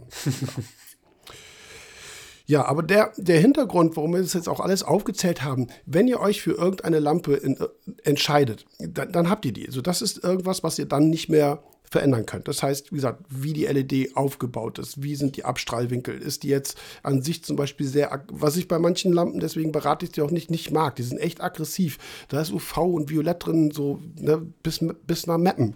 Ich denke so, was soll das? Und dann, dann alles auf, dann siehst du manchmal schon die Spektren, die sie dann zeigen, die Emissionsspektren, wo du schon den fetten Peak im Kurzwelligen siehst und dann denkst du, wenn, wenn ein Einsteiger sich die Lampe alles auf 100 Prozent macht und dann auch das Licht von der Intensität so einregelt, dass das Becken halbwegs hell ist, dann, äh, dann, dann, hast du Dinos. Das äh, denke ich immer so, warum machen mhm. Hersteller sowas? Also eine Option zu bieten im UVA-Bereich, also im tatsächlichen UVA-Bereich und auch im kurzwelligen violetten Bereich, Leistung anzubieten, ja, aber hatte ich schon mal gesagt, nimm es doch bitte aus so einem Akklimatisationsspektrum raus. Oder überhaupt. Also das ist wirklich nenn es wirklich fortgeschrittenen Spektrum oder wie auch immer, einfach um den, den Einsteiger davor zu bewahren. Aber viele Lampen werden ausgeliefert und dann steht dann, äh, weiß ich nicht, äh, Color-Programm oder weiß ich nicht, weißt du, was ich meine? Und dann ist so, ja klar, will ich Farbe, ne? Dann buff, kommt dann so ein Ding, ja, äh, wo, wo du, also das ist immer noch nach wie vor ein Problem. Ähm, aber da kommen wir dann in den Videos auch drauf zu sprechen, wenn wir das eben halt auch mal zeigen. Ähm, ja, aber schwierig. Wie gesagt, guckt euch vielleicht, jetzt sind wir schon wieder bei Jonas. Jonas verbaut im Moment nur Radions. So kann man Der sich einen halt, guten ja, genau, Einblick, ne, kann man sich einen guten Überblick verschaffen, wie sehen die Becken aus, gefällt mir das Licht, ein bisschen mal im Detail drauf achten, wie viele Lampen hängen drüber, sind da irgendwelche schwarzen Bänder, schwarzen Balken, wo du halt wirklich siehst, dass die Lampen jetzt nicht überkreuzen, dass also das Becken nicht richtig ausgeleuchtet sind. Da kriegt man halt in Videos gute, gute Ideen. Wie gesagt, jetzt ist mir Jonas wieder so rausgerutscht. Andere arbeiten mit anderen Lampen, andere YouTuber oder so. Ja, ich wollte gerade sagen, halt Tom hat ja auch einen Podcast, der arbeitet auch mit denen. Genau. Gut, hat er auch gesagt, ähm, dass er auch ein G4, also war ja wirklich ein G4-Befürworter und jetzt hat er äh, Stratons noch mit drüber. Aber da kann, sie, kann man mhm. sich auch einen guten Eindruck verschaffen. Also das, mhm, da genau. findet man ja einige, die äh, doch ein paar Referenzen haben, wo man was sieht. Ja. Nicht nur Jonas oder Thomas. Ja, ja, richtig, ganz genau. Mir sind halt jetzt nur keine anderen eingefallen, aber es ist irgendwie, wie gesagt, schwierig. Fragt das mich bitte nicht. Also ich, ich hau das jetzt hier mal so raus. Also ne, ich bin Firma Sangokai, ich mache Supplemente, ich berate gerne, aber ich äh, berate, mache keine Lampenberatung und dann äh, bestellt ihr die bei einem Händler und der sagt so, oh schön, Lampe ohne Beratung verkauft, maximale Marge. Äh, da habe ich keinen Bock drauf. Also lasst euch von den Leuten beraten, die die verkaufen. Gerne auch Hersteller anfragen. Habe das dann auch schon wirklich bei renommierten Herstellern gehört, dass, dass, dass ich dem Kunden sagte, ähm, melde dich bitte bei der Firma. Und meinte so, ja, aber sorry, mit der Beratung, da kann ich nicht viel mit anfangen. Ich so, ja, pf, dann kauf sie nicht. Also äh, sich an, an andere Leute zu, zu, zu wenden, die dann Beratung für andere Firmen machen. Das geht gar nicht. Also ich mache meine kostenlos, aber nicht für eine andere Firma. Das ist definitiv nicht auf meiner Agenda. Also wie gesagt, das ist irgendwas, was ihr bitte dann mit anderen Leuten besprecht. Aber wie gesagt, die, die Art Lampe, die ihr dann habt, die ist dann erstmal fix. So. Und ähm, da müsst ihr dann gucken, wie ihr dann idealerweise damit, ein, äh, damit arbeitet. Und würdest du noch so sagen, das ist jetzt mit, mit der energetischen Sache natürlich ein Punkt, mit einer ATI-Hybrid kann man nichts ver verkehrt machen. Also insgesamt mit einer Hybrid kann man nicht, nicht viel verkehrt machen. Also welchen Aspekt jetzt? Also äh, unter dem e-, energetischen ähm, Aspekt? Was, nee, e, nee, energetisch hat sich ja jetzt geändert, dass man sagt, so, eigentlich wollte ich dann lieber doch von den T5 weg, weil die halt einfach Strom fressen ohne Ende. Mhm. Ähm, aber nehmen wir jetzt mal zwei Jahre zurück, hätte man eigentlich gesagt, kann Einsteiger ja, wenig mit, mit, verkehrt machen. Ja, ja, das würde ich auf jeden Fall bei bleiben. Ja, ja ähm, macht solides Licht, Becken ist ausgeleuchtet, äh, man hat. Ja, mega Erfahrungsschatz, super viele. Du findest bei. Genau. Ne, also ich sage auch, wenn wir mal sagen, Wachstum. Oh, richtig, gutes Wachstum, gute Entwicklung und ja, wie gesagt. Und, äh, und, und, farblich geht halt auch ein bisschen was. Ne? Also, komm, ein bisschen, da ist. Ja, da ist ja, die Messlatte also, schon ganz vorne mit dabei, finde ich, mit der Lampe. Ja. Also. Ja, ich glaube, ja. Da geht bestimmt noch mehr, aber es ist eben halt, finde ich, da kannst du eigentlich ein, die meisten Becken eigentlich echt ganz gut mit beleuchten. Hat sich jetzt gesagt, jetzt sind wir hier in der, in der Energiekrise und gucken, wie wir unseren Stromverbrauch reduzieren. Und da hat sich das ja, jetzt vielleicht ein bisschen. Ja, letztes Mal auch drüber gesprochen, ja. Röhrenwechsel und so. Ich weiß nicht, ob das dann noch so Zahn der Zeit ist. Tja, worüber nachdenken. Apropos, apropos kostenlose Beratung. Ich habe das, gestern das Video von Robert Bauer gesehen, der war beim Günter Basler. Da war so eine, hast du das gesehen, so eine Frühstücksrunde mit. Nee. Äh, Kam das gestern? Mal, nee, ich, gestern, vorgestern oder so okay. kam, das, kam das neu raus. Äh, also nur mal zeitlich mal einen Rahmen zu bieten. Wir sind am 13. Dezember heute, 2022, äh, dass man das irgendwie einschätzen kann, wenn man das hört. Aber nee, da ging es auch um das Energiethema, Thema, hatte Robert da so ein bisschen aufgemacht.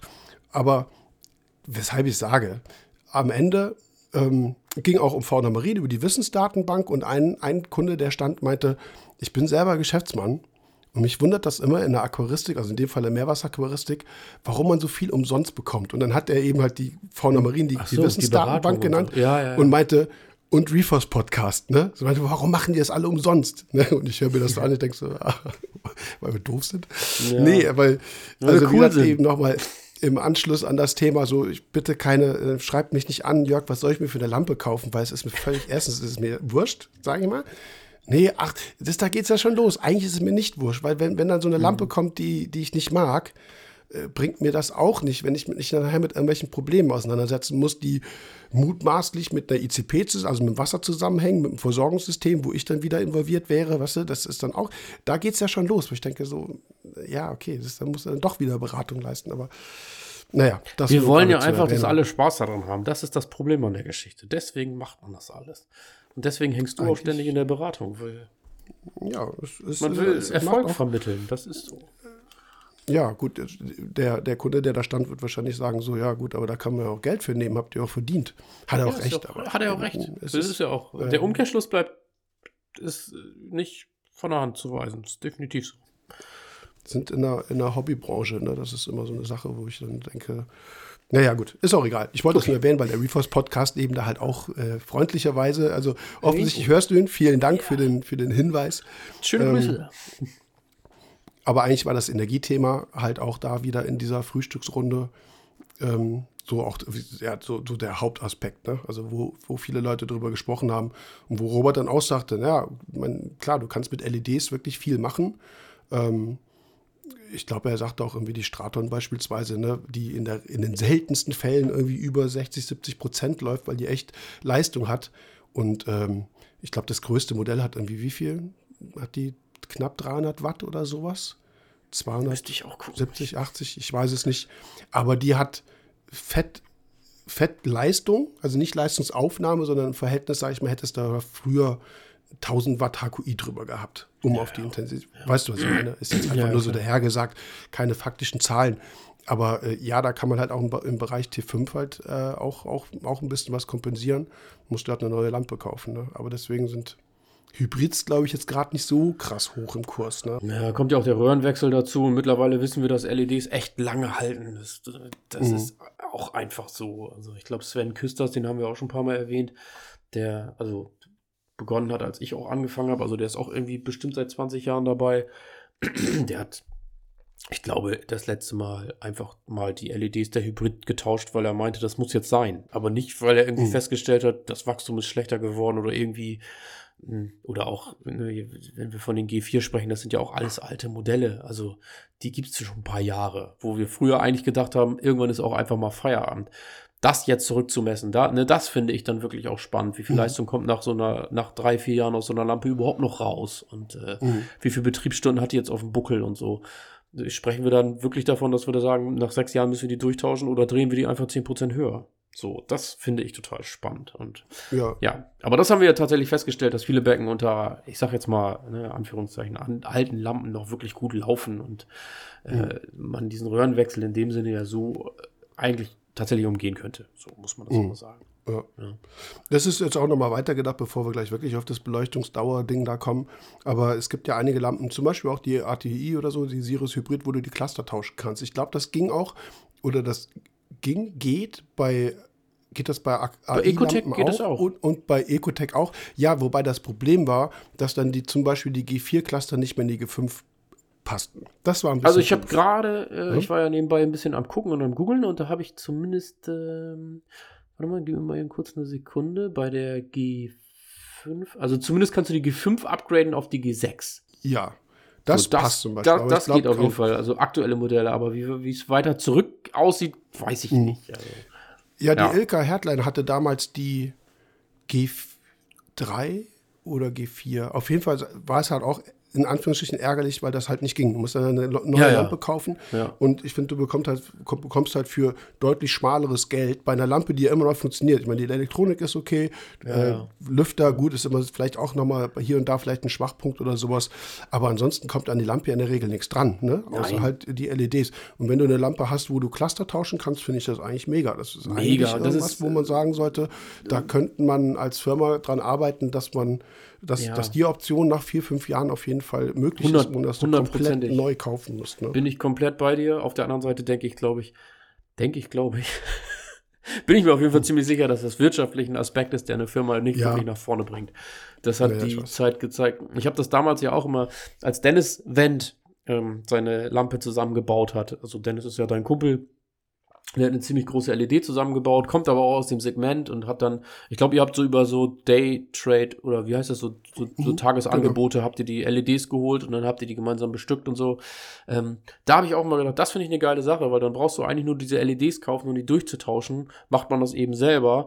Warum bietet der Markt das nicht? So wie eine Glühbirne, die tauscht du auch durch. Ähm, aber irgendwie hat sich das nie durchgesetzt. Von daher war mein, meine Entscheidung nachher, da, da, muss wirtschaftlich irgendwas hinter sitzen, weil die dann halt nicht mehr so viel Geld damit verdienen. Ich würde das persönlich total attraktiv Mhm. finden. Würde das total schön finden, weil dann hast du auch eine ganz, ganz andere Möglichkeit. Ne? Dann kaufst du eine Mhm. Lampe für, nehmen wir, bleiben wir mal bei der Straton Pro. Hm, Die große kostet, ne, aktuell liegt die irgendwie bei 1600 Euro und das ist ja noch eine, die im Preissegment, ich sag mal, für die Größe noch relativ im Rahmen ist. Wenn man dann sagen würde, nach sechs Jahren ist das Ding durch, so, so waren wir ja früher so unterwegs, sechs, sieben Jahre haben wir, glaube ich, die Betriebsstunden irgendwie so ein bisschen zurückgerechnet. Ja, dann bist du bei einer Neuinvestition wieder bei 1600 Euro in der Regel. So, kommst ja, Ja. nicht drum rum. Und, ähm, tja, das muss man sich dann auch mal überlegen. Da haben viele gesagt, dafür kann ich äh, viele Röhren kaufen. Dafür kann ich Also, viele Röhren kaufen. Du bist aber irgendwie Ja, ja. bei 260 Euro im Jahr für eine Lampe, Mhm. die dann auch weg ist. Genau, dafür kannst du, dafür kannst du auch problemlos Röhren kaufen. Gar, gar keine Frage. Ja. ja, hin und her einem Sinn. Wir schaffen aber jetzt wieder einen tollen Übergang zur Beleuchtungsdauer, weil damit können wir mal anfangen. Wollen wir, ich würde da noch mal kurz einhängen.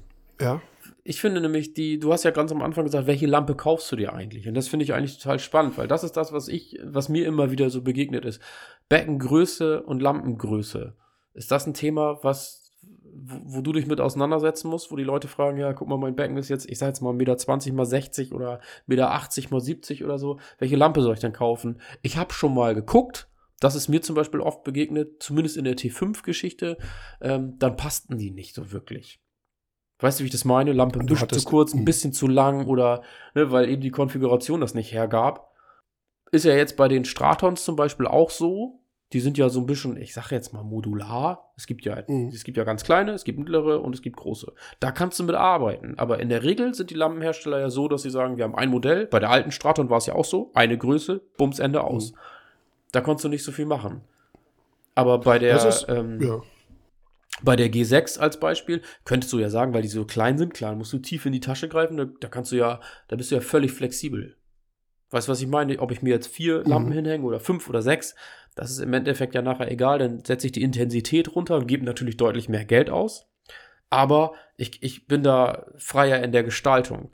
Bei den großen, flächig ausleuchtenden habe ich ja meistens, bin ich irgendwie irgendwo limitiert und meistens auf dem Faktor des Baumaßes so. Ja, also nochmal vorab, genau das ist der Punkt, wo ich Mails bekomme und sage, sorry, das Da bist du raus. kann ich Ja, nicht. Ja, nee, ganz ehrlich, warum soll ich das tun? Schreib den Hersteller an oder frag den Nein, Händler. Der ist idealerweise. Ja, ja. Früher, früher hätte man gesagt, der Händler sollte das wissen. Ja. Ähm, bei der Vielzahl an Lampen haben wir schon gesagt, manchmal wissen die das halt auch nicht.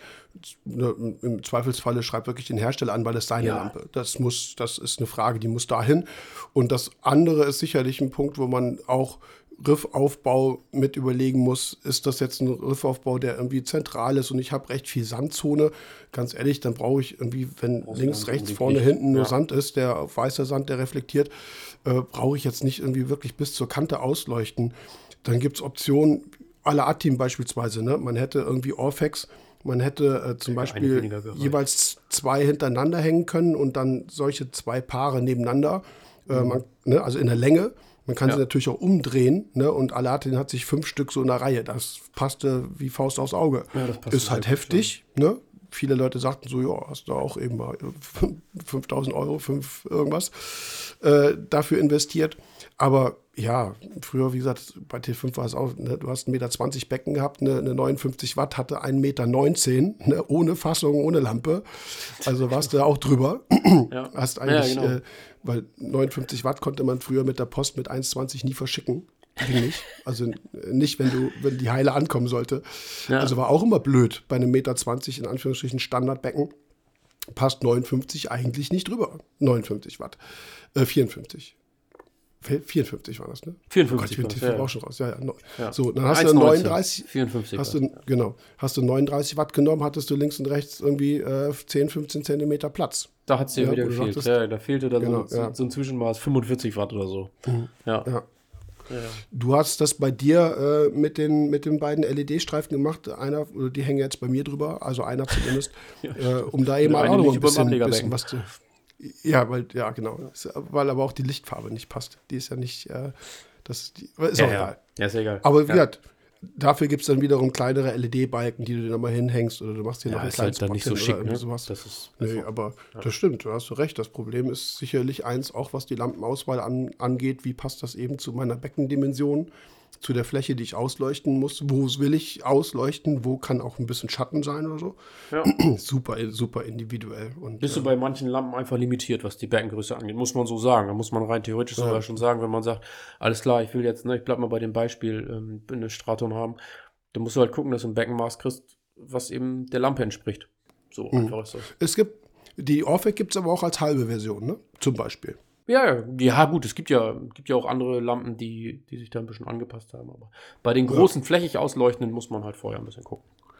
Mhm, genau. Ja, so, jetzt aber. So, ja, den Übergang, den ich schaffen wollte, ging, ging auch, äh, Haltbarkeit von LEDs ist natürlich auch ein Punkt, wo man dann sagt, wie lange beleuchte ich am Tag? Das heißt, ich kann darüber natürlich auch, das ging Haltbarkeit T5 natürlich genauso, je länger ich am Tag beleuchte, desto kürzer ist die absolute äh, Zeit, die so eine Lampe hält. Und ich glaube, da ist ein äh, Mittelmaß irgendwie mittlerweile auch energetisch ganz sinnvoll, dass man sagt, ich äh, lasse die jetzt nicht so krass. Also ich gehe jetzt mal, ich, ich definiere mal einen Zeitraum. Ja. Normalerweise, und der ist aus der Natur übernommen.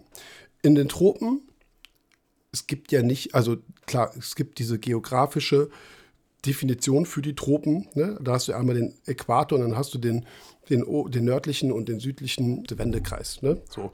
Das heißt, du hast absolut am Äquator tatsächlich diese zwölf Stunden. Also sage Ägypten nehme ich mal, es liegt jetzt nicht so ganz krass am Äquator, aber ist halt in der tropischen Zone. Auf jeden Fall geht da morgens um 6 Uhr das Licht an, also Sonnenaufgang, 18 Uhr Sonnenuntergang. Ziemlich genau zwölf Stunden.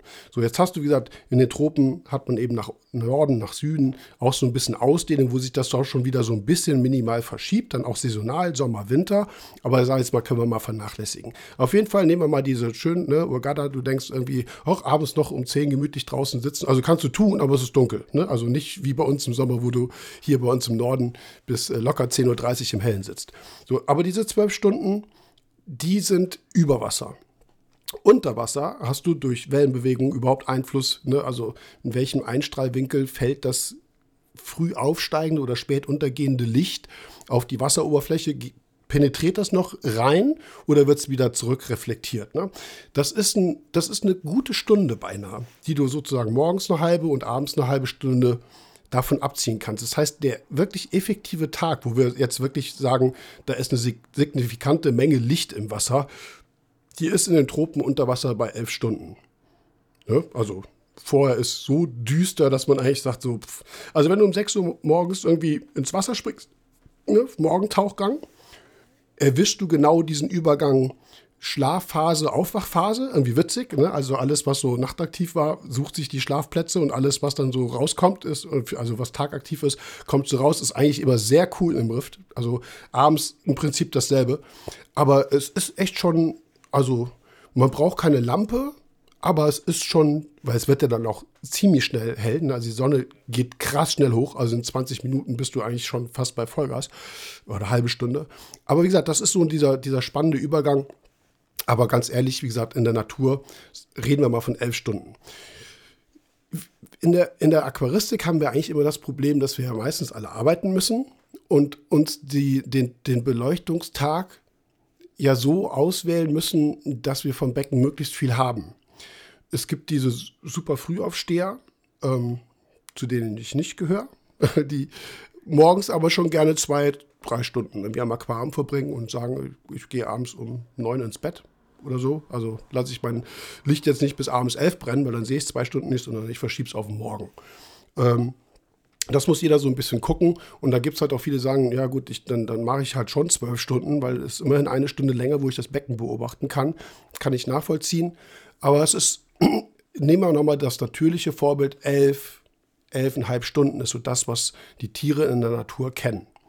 Und ich glaube, dass daran kann man sich einerseits nicht nur halten, weil das ein natürlicher Zyklus ist, sondern weil es auch rein biologisch, was Photosynthese angeht, Sinn macht. Weil gerade wenn wir stark beleuchten, ist die Photosynthese in den Zooxanthellen oder nehmen wir auch mal Algen, Kalkrotalgen, was auch immer, eigentlich nach sechs, sieben Stunden ist die zu. Die ist dann sozusagen gesättigt, sagt man dazu. Die ist ausgelastet. Das heißt, dann funktioniert ein Elektronentransport, der funktioniert dann nicht mehr gut. Dann kommen möglicherweise die Probleme mit Strahlungsstress. Das heißt, die Koralle oder die Struxantelle muss gucken, wie, wie, wie kriege ich dieses Licht? Also das Licht fällt ein, das kann ich nicht verhindern, aber wie, wie kann ich den Effekt des Lichtes, was jetzt nicht in die Elektronentransportkette reingeht, wie kann ich das möglichst gut kompensieren, ohne Schaden zu nehmen? Das heißt, so nach, nach sechs, sieben Stunden Starklicht, äh, also, also bei Starklicht du sogar nach vier, fünf Stunden, hat eine Koralle eigentlich eher damit zu tun, sich vom Licht fernzuhalten. Und das sehen wir ja auch oft in manchen Beratungen, dass Leute sagen, so also komisch, irgendwie abends irgendwie gehen meine Korallen alle zu. Ne, Finde ich jetzt nicht so gut. Ich so, ja, gut, die äh, verkrümeln sich, in, ziehen sich ins Gewebe zurück, also ins Kalkskelett zurück, wie auch immer, einfach weil sie sich dem Licht entziehen wollen. Das zeigt eigentlich eher an, dass wir entweder zu lange beleuchten oder eben halt auch zu intensiv oder die Kombination aus beiden. Und die zwölf Stunden, glaube ich, wie lange beleuchtest du insgesamt, inklusive Dämmphasen? Ja, sagen wir das mal so, in der Regel zwölf Stunden. Ich richte mich da schon nach, wenn das Becken gut läuft, bisschen länger. Wenn das Becken schlecht läuft oder irgendwelche Symptome da sind, ne, kommen wir zurück zu den Dinos, dann eben weniger. Aber grundsätzlich ähm, sind zwölf Stunden so ein guter Anhaltspunkt. Ich habe früher immer länger beleuchtet, weil ich mehr vom Becken haben wollte. So mhm. heutzutage denke ich, na, klar, kann man jetzt auch wieder energetisch sagen. Ich bin mir sicher, du kommst auch mit elf Stunden gut klar und kriegst schöne Farben und ähm, man kann was bewerkstelligen. Aber zwölf Stunden sind so mein Rahmen, sagen wir es mal so. Ja, zwölf Stunden ist das, was ich maximal empfehle, inklusive der Dämmphasen. Habe ich im Vorgespräch zu dir auch schon gesagt. Das mhm. ist manchmal, aus welchen Gründen auch immer, für einige Leute nicht, ähm, nicht so klar. Und dann mhm. habe ich ja ne, schon vorhin erzählt. Dann frage ich, wie lange beleuchtest du? Auch elf Stunden. Und ich denke so, ja, ist ja safe und so. Ne? Alles cool. Profil, ja. Genau, und dann kriege ich ein Pro, dann, dann, das mache ich mittlerweile automatisch. Also ich, das klingt jetzt blöd, aber ich glaube so nichts mehr, was man mir sagt, sondern ich will es sehen. Weil dann kriege ich ein Profil und denke ich so, sorry, du hast irgendwie drei Stunden Sonnenaufgang und drei Stunden Sonnenuntergang, besser gesagt drei Stunden Blauphase morgens und auch noch mhm. abends, plus elf Stunden. Es ist jetzt, also ich hatte schon so einen Fall, ist jetzt gar nicht mal, vielleicht waren es auch nur zwei Stunden, aber auf jeden Fall waren wir irgendwie bei äh, 15, 16 Stunden. Gesamtbeleuchtungsdauer. Und dann sagte er, ähm, ja gut, aber da ist ja kaum mehr Licht da. Ne? Und ich glaube, das ist das, was viele Leute äh, so vom Gefühl nicht so einordnen können, dass ab einer gewissen, wie gesagt, Photosynthesesättigung, ab einem bestimmten Strahlungsstresszustand sind diese paar Mikromol dann immer noch zu viel. Ne? Also mhm. es kommt nicht zur Ruhe, die Korallen haben immer noch ein bisschen Stress und können halt einfach nicht, äh, das, also selbst wenn es nur ganz gering ist. Und oft haben wir, da reden wir dann über, äh, über das Spektrum später in dem anderen Teil, ähm, die meisten Leute mögen Blauphasen, kann ich nachvollziehen, wegen mhm. Fluoreszenzeffekten und so. Aber dann wird dann zum Beispiel auch kurzwelliges UV und, und Violett voll reingeschoben. Ne? Und das ist dann, wie gesagt, auch irgendwas, was äh, aufgrund der Ener des Energiegehalts dieser kurzwelligen Strahlung auch in einem geringen, in Anführungsstrichen, Paarbereich, in einer bestimmten, in einer geringen Intensität echt kritisch sein kann. Ne? Also wenn wir über Beleuchtungsdauer sprechen, definiere ich jetzt hier so, global für alle. Das ist immer inklusive der Dämmphasen. Das heißt, wenn ich frage, wie lange beleuchtest du, dann ist das wirklich, wann geht das Licht an und wann geht das Licht aus. Und diesen Zeitraum begrenze ich in der Beratung eigentlich maximal auf zwölf Stunden. Es gibt sicherlich, das habe ich in den Sangoka-Empfehlungen A bis Z, da könnt ihr übrigens reinschauen, da gibt es ein eigenes Kapitel dazu auch. Ähm, das habe ich da auch reingeschrieben. Es gibt sicherlich auch den einen oder anderen Züchter, auch von früher mit T5 oder so, die gesagt haben, ich gehe wegen Farbausbildung so auf 13 Stunden oder auf 14. Da sage ich immer, okay, wenn du es kannst, tu's. Ne? Also mhm. das ist sicherlich irgendwas, was sehr individuelles, aber versucht diese zwölf Stunden inklusive aller Dämpfphasen so als das wirkliche Maximum für euch zu nehmen. Und wie ich das sagte, garantiert, wenn ihr nicht vor einem halbdunklen Becken sitzt und, und ihr habt die Lampe eigentlich so in der Intensität laufen, dass es schön für euch aussieht, dann habt ihr nach sieben Stunden spätestens eigentlich Foto, keine Photosyntheseaktivität mehr. Ne, da geht es Richtung, wie gesagt, Richtung Strahlungsstress weiter und wie können Korallen das Ganze dann kompensieren. Und es macht also nicht unbedingt Sinn, aus biologischer Sicht länger zu beleuchten. Es macht allenfalls Sinn, um das Becken zu beobachten. Dann habe ich gesagt, versucht die Tagesphase so zu verschieben, dass ihr es, wenn ihr es abends gucken wollt und ihr seid so Nachteulen wie ich, ähm, hm. dann geht das Licht halt erst mittags um 12 an und ja. geht abends um 0 Uhr aus. Ne? Und dann habe ich abends mein Aquarium, kann es beobachten. Also diesen Shift könnt ihr so machen. Aber macht nicht, ach, ich möchte es morgens sehen, ich mache es schon um sieben an. Ja, vor der und, Arbeit äh, schon mal vor der Arbeit kann, kann ich schon, schon noch ein Stündchen reingucken und lasse es dann bis abends um 10 laufen oder so. Habe ich auch schon alles gesehen. Also ja, kennt man nichts, äh, ja, ja. Und das ist einfach ein absoluter Stresszustand. Und, wie wir es eben sagten, so übergangsmäßig zu jetzt zu diesem Thema, ähm, ihr verballert damit halt auch erstens viel Energie und es geht auf die äh, gesamte Haltbarkeit der Lampe. Das heißt, je kürzer ihr beleuchtet, ja. desto sparsamer ist es. Und das hatten wir auch, ja, in der Folge mit Sebastian und Christian über das Thema Strom haben auch gesagt, vielleicht gehst du mal von 12 auf 11 runter. Garantiert wird das sehr wahrscheinlich dein, ähm, dein Wachstum kaum beeinflussen. Ja, genau. Verbräuche trotzdem im Auge ähm, behalten, haben wir ja gesagt. Und genau, farblich auch nicht genau. Verbräuche können wir, wobei ich sagte, wenn kein Wachstum mehr diese Stunde ist, dann ja, hast du eigentlich auch kein, kaum, kaum mehr Verbräuche. Aber ähm, wie gesagt, da versucht in diesem Rahmen zwischen 11 und 12 Stunden zu, zu bleiben. Und was du sagtest, Dominik, ist absolut richtig. In einem Problemfall geh sowieso lieber mal runter, ne? Also ja. geh auf diese elf Stunden. Selbst zehn Stunden ist eigentlich echt lang. Also das, Ach, ja. äh, auch, das reicht vollkommen. Und ähm, ja, versucht da so ein bisschen zu spielen, aber übertreibt es nicht mit der Beleuchtungsdauer. Ja, ich, find, ich bin ja immer so ein Freund von Vergleichen. So. Ich finde immer, so lange Beleuchtungsphasen kann man mit so einem Marathonlauf ganz gut so vergleichen. Am Anfang läuft man sich ein bisschen ja, warm und irgendwann bist du, hast du ein hohes Level erreicht und die letzten Meter knallst du dich eh nur noch durch. So, und so mhm. geht es der Koralle auch. Und wenn du dann sagst, haha, noch zehn drauf, dann bist du echt mhm. am Kotzen. Ne? Das ist Stress ja. pur. Egal, ob du die gehst oder ob du die langsam joggst, das ist nur anstrengend. Ne? Und mhm. das ist mit dem Licht auch so ein bisschen zu vergleichen. Es ist egal, ob ihr da dann nur noch 10%, 20% Leistung der Gesamtleistung reinknallt. Wenn der Marathon durch ist, ist er durch. So, dann bist du, dann bist du fertig und freust dich, wenn du dich hinsetzen kannst, was trinken kannst und sagen kannst, alles klar, ich komm runter. Hm. Ja, wie gesagt, wenn dann auch einer kommt und sagt, nö, nö wir machen noch mal fünf Kilometer mehr, dann äh, wird es ja. anstrengend. Ja. Und so geht es ja. der Koralle oder so ähnlich. Es ist aber eine natürliche, in Anführungsstrichen natürliche Reaktion von vielen Aquarianerinnen, die da so den so einen Trigger haben. Das erlebe ich hm. ganz oft, da kommen wir jetzt auch drauf zu sprechen. Viel hilft viel, äh, oder was meinst du? Nee, äh, wenn es um, um Neustart geht oder auch, ich, ich nehme eine neue Lampe, wie akklimatisiere ich die? Es gibt viele Becken, die sind neu gestartet, ne, Startsystem kommt, dann kommen die ersten Korallen rein und dann dauert es eben halt diese, diese fünf, sechs, sieben Tage, kann ich, kann ich fast drauf wetten, dass dann kommt, wann kann ich denn mein Licht hochfahren oder wann kann ich denn ne, mit der Beleuchtungszeit hochgehen, weil ich dann ja. vielleicht schon vorher gesagt habe, ne, fang mal mit neun Stunden bitte an, das wäre jetzt auch eine Empfehlung, wo ich sagen würde, mit neun Stunden, ne? ganz genau, überlastest du das Becken nicht, ob du jetzt eine neue Lampe hast auf einem laufenden Becken oder einen neuen Start hast, ne? ähm, Korallen, die sich erstmal akklimatisieren müssen an alles Mögliche, neue, neues Wasser, neues, neue, neue Strömung, alles, ähm, bringt es nichts, irgendwie die schon voll zu beballern. Ähm, dann kommt aber, wie gesagt, diese Frage, ne, wann kann ich denn auf 10 Stunden hoch? Chill mal, Junge, ne, weil das ist ja. irgendwas, äh, das läuft nicht weg.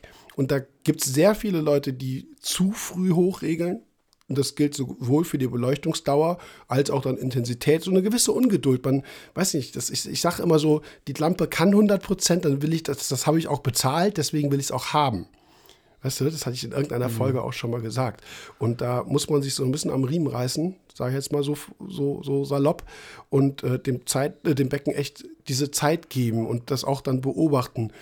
Wie, gehen die auf, gehen die abends eben halt zu. Wenn ich sehe, dass sie abends zugehen, sorry, dann haben die Strahlungsstress. Das ist ein mhm. relativ simples Symptom. Das heißt nicht, dass das jetzt irgendwie schon wirklich krass Schäden verursacht, aber wenn eine Koralle sagt, ich ziehe mich mal in die Koralliten wieder zurück ne, oder, oder ins Tönenschüm, je nachdem, was das jetzt für eine ist, äh, weil ich will das Licht nicht, dann sollten wir in der Lage sein, das aquaristisch zu bewerten.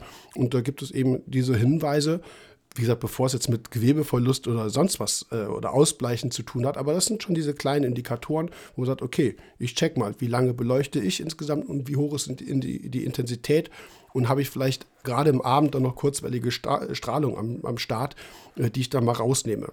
Ne? Also alle drei Parameter, wie gesagt, die, die, die anderen beiden, die kommen jetzt noch, aber Beleuchtungsdauer wäre der erste. Ich sage, okay, dann gebe ich den mal irgendwie halt eine Stunde weniger und äh, richte die oder richte mich in der Beleuchtungseinstellung so, wie das Becken wirklich damit arbeiten kann und damit umgehen kann, besser gesagt. Ne? Ganz, ganz wichtiger Punkt. Und diese neun Stunden am Anfang würde ich grundsätzlich empfehlen, wenn man, ähm, wenn man dann so, ja, da kommt auch die, ja, wie, in, in welchen in welchen Intervallen kann ich das denn dann hochfahren? Da sage ich auch dann, das ist sicherlich irgendwas, was man, was man auch empfehlen kann, dass man sagt, geh mal bitte, ich glaube, in der Sangoka-Empfehlung habe ich das auch drin stehen. Bin mir jetzt gerade gar nicht so sicher. Aber ich würde dann so sagen, okay, du, lässt das mal drei, vier Tage laufen und dann gehst du eine halbe Stunde höher. Beobachtest wieder drei, vier, fünf Tage später eine halbe Stunde mehr. Dann hast du schon ne, innerhalb von, von ein bisschen mehr als einer Woche um eine, um eine äh, Stunde verlängert. Das ist schon recht viel tatsächlich. Ne? Also kann man tatsächlich auch, auch langsamer angehen. Wie gesagt, ins Becken gucken ist da halt ganz wichtig. Und nochmal in Richtung Energie. Äh, ich glaube, das ist auch mittlerweile, ja, also von den zwölf Stunden, glaube ich, gehen gerade recht viele weg, weil wenn es nur eine Stunde weniger ist auf Dauer. Ne, Die Lampe ist ein großer, großer Faktor. Genau. Mit der größte, was, was äh, Stromverbrauch angeht. Ich glaube, viele regeln jetzt auf elf Stunden, Stunden äh, runter. Und wie gesagt, in der Natur ist das Licht auch nicht länger an als elf Stunden, in Anführungsstrichen einfach weil da morgens und abends so kaum was wirklich dann ins Wasser penetriert. Ähm, jetzt haben wir eine Besonderheit. Ähm, also was heißt Besonderheit?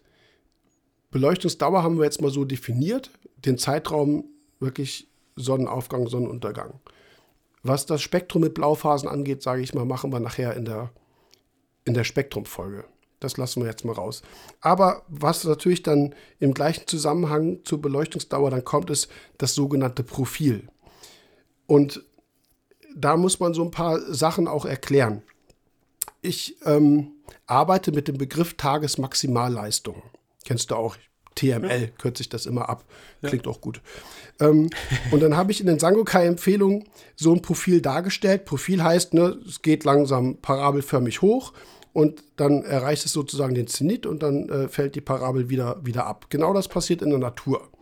Das ist also der typische Verlauf Sonne, der Sonne. Ja. Ähm, und diese Parabel versuche ich in der Regel auch zu adaptieren, sofern der Controller das hergibt. Oder, jetzt komme ich auf das Problem T5, wo wir früher nicht dimmen konnten, haben wir keine Parabel, sondern im Prinzip halt ein Rechteck oder ein Kasten. Ne? Das heißt, Puff geht auf von 0 auf 100 Prozent. Mhm brennt den ganzen Tag auf der Intensität und abends puff wieder aus. Ne? Dann hast du automatisch eben von der Geometrie her eben keine Parabel mehr, sondern diesen Kasten.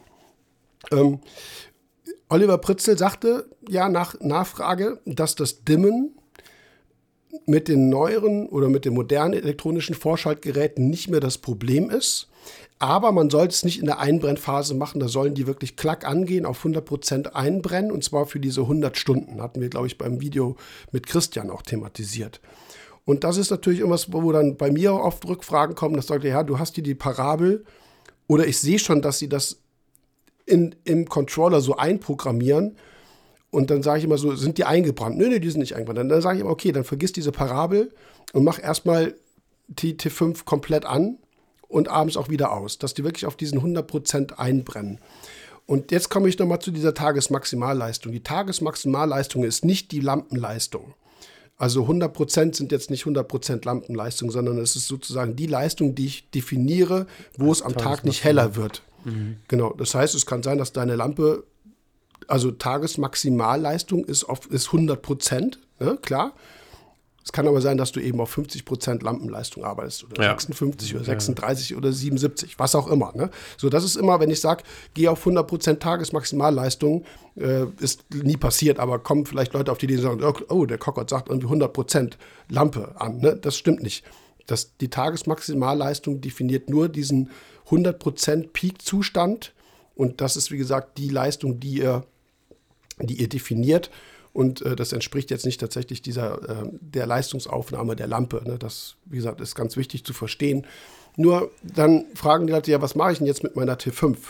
Und das ist halt irgendwas, wo ich sage, okay, lass die wirklich auf 100% einbrennen, dafür hängst du die Lampe höher, weil du ja möglicherweise auf einer Intensität bist, die einfach zu viel ist für das Becken. Ne? Da muss man halt tatsächlich mit der Höhe der Lampe arbeiten, dass man sagt, okay, ich hänge die jetzt, keine Ahnung, 40, 45 Zentimeter übers Becken und ähm, habe die 100% Lampenleistung bei den T5 zum Einbrennen, aber bin im Prinzip in einem Intensitätsbereich unter Wasser, wo wir dann, sagen wir mal, bei 250, 300 Mikromol oder sowas sind. Das machen wir auch dann in der nächsten Folge, wenn es um die Intensität geht. Aber weißt, du weißt ja, was, äh, was ich meine, ne? Ja, klar. Ähm, das ist für diese ersten 100 Stunden wohl auch, wie gesagt, laut Aussage der Hersteller der Röhren, als zum Beispiel dann auch, auch Olli Pritzel, echt wichtig, dass man die T5 wirklich auf das Leistungsmaximum bringt, weil wenn ihr das nicht tut, kann es sein, dass ihr, ich erfinde jetzt eine Zahl, weil ich sie faktisch nicht weiß, dass eure T5, die zwar neu ist, vielleicht nur auf 85 Prozent der maximal möglichen Leistung läuft, einfach weil sie nicht richtig eingebrannt ist. Ich habe dazu tatsächlich keine Zahlen. Ich weiß gar nicht, wer überhaupt nicht die Zahlen hat. Ja, ich gucke gerade, es ist mega schwierig, da was zu finden. Ich habe das auch mal recherchiert. Äh, aber hier, bitte brennen Sie neue Röhren ein. Unter Einbrennen versteht man, dass die Röhren für ca. 100 Stunden mit 100% betrieben werden, bevor sie gedimmt genutzt werden können. Mhm. Das ist äh, PDF von atiaquaristik.com von mhm, einer Hybrid, genau. glaube ich. Ja, und sonst, also Beiträge Google 2006, 2013, alles sehr, sehr, mhm. sehr alt. Mhm. Ja. ja. Aber ja, das hat sich, glaube ich, nicht jetzt groß, groß geändert, ne? außer dass dass es früher hieß, das DIM von T5-Röhren geht grundsätzlich auf die Haltbarkeit und auf die Leistung der Röhren. Ähm, das ist wohl mittlerweile irgendwie vernachlässigbar. Ja, aber für moderne Lampen müssen in der Regel nicht eingebrannt werden. T5 auf Nanoriffe nochmal irgendwie ein Beitrag, aber das ist ja alles mhm. nichts Fundiertes. Also es sind Leute, die das geschrieben haben. Das ist echt schwierig. Nee, und ne? Ich hatte noch mal entweder einen Kunden drauf angesprochen oder wie auch immer, ich weiß nicht mehr, wie das so war, wo wir wirklich bei Olli Pritzel nochmal nachgefragt haben und sagte, nee, nee, einbrennen definitiv immer noch. Genau, ich sage ja gerade, aus der PDF von ATI-Aquaristik ist das auch zu entnehmen, 100 Stunden einbrennen bei 100 Prozent. Ja. ja. Genau. Ansonsten bin ich großer Befürworter dieser Parabel. Ja. Wie gesagt, weil, es, weil das der natürliche Verlauf ist. Ähm, das könnt ihr auch später machen, wenn die T5 eingebrannt sind. Dann könnt ihr auch so ein parabelförmiges, wie gesagt, wenn der Controller das hergibt. Cassie beispielsweise ist da ein bisschen, bisschen mager aufgestellt. Da kannst du, also früher bei den alten Controllern konntest du, glaube ich, irgendwie nur fünf Punkte definieren. Äh, und mittlerweile sind es sieben oder so oder acht. Auf jeden Fall war es schon damals so, dass, dass man eigentlich diese Parabel kriegt man gar nicht so hin. Ne? Aber versucht es eben so zu machen, dass ihr, äh, dass das Licht gerade in neuen Becken oder wenn ihr in so einer Akklimatisierungsphase ist, dass ihr das Becken, äh, das Licht jetzt nicht wirklich so sehr steil stellt, dass ihr also relativ früh auf, eine, auf die Tagesmaximalleistung kommt, sondern man kann es halt auch so flach stellen. Das ist, wie gesagt, in den Sangoka-Empfehlungen habe ich da auch grafisch habe ich das gezeigt. Das sind auch Modulierungsmöglichkeiten, die ihr habt. Ne? Also stelle ich die Kurve oder diese Parabel jetzt flacher ein oder steiler. Je steiler ich sie einstelle, desto länger ist der Zeitraum dieser Tagesmaximalleistung. Das heißt, wie es vielleicht auch in der Natur ist, sagt er, halbe Stunde ist es schon richtig hell. Also mhm. da kann man an Deck auch morgens nicht lange ausschlafen. Also ich bin immer so ein Deckschläfer gewesen äh, auf, auf dem Boot, äh, weil da brutzelst du so übel weg. Du bist also um halb sieben so, so wach, kannst also auch um sechs Uhr tauchen gehen. Aber das ist irgendwas, was, äh, was eine Modulierungsmöglichkeit ist.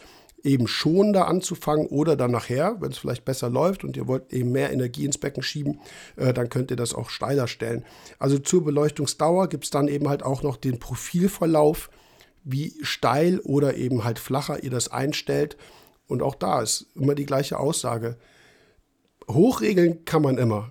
Aber wenn was passiert ist, runterregeln hat meistens immer wirklich Schäden, die es nach sich zieht. Und zwar vielleicht zwei, drei Wochen später fliegen euch immer noch irgendwelche Korallen rum, weil sie einmal Strahlungsstress hatten, ja. einmal oxidativen Stress hatten.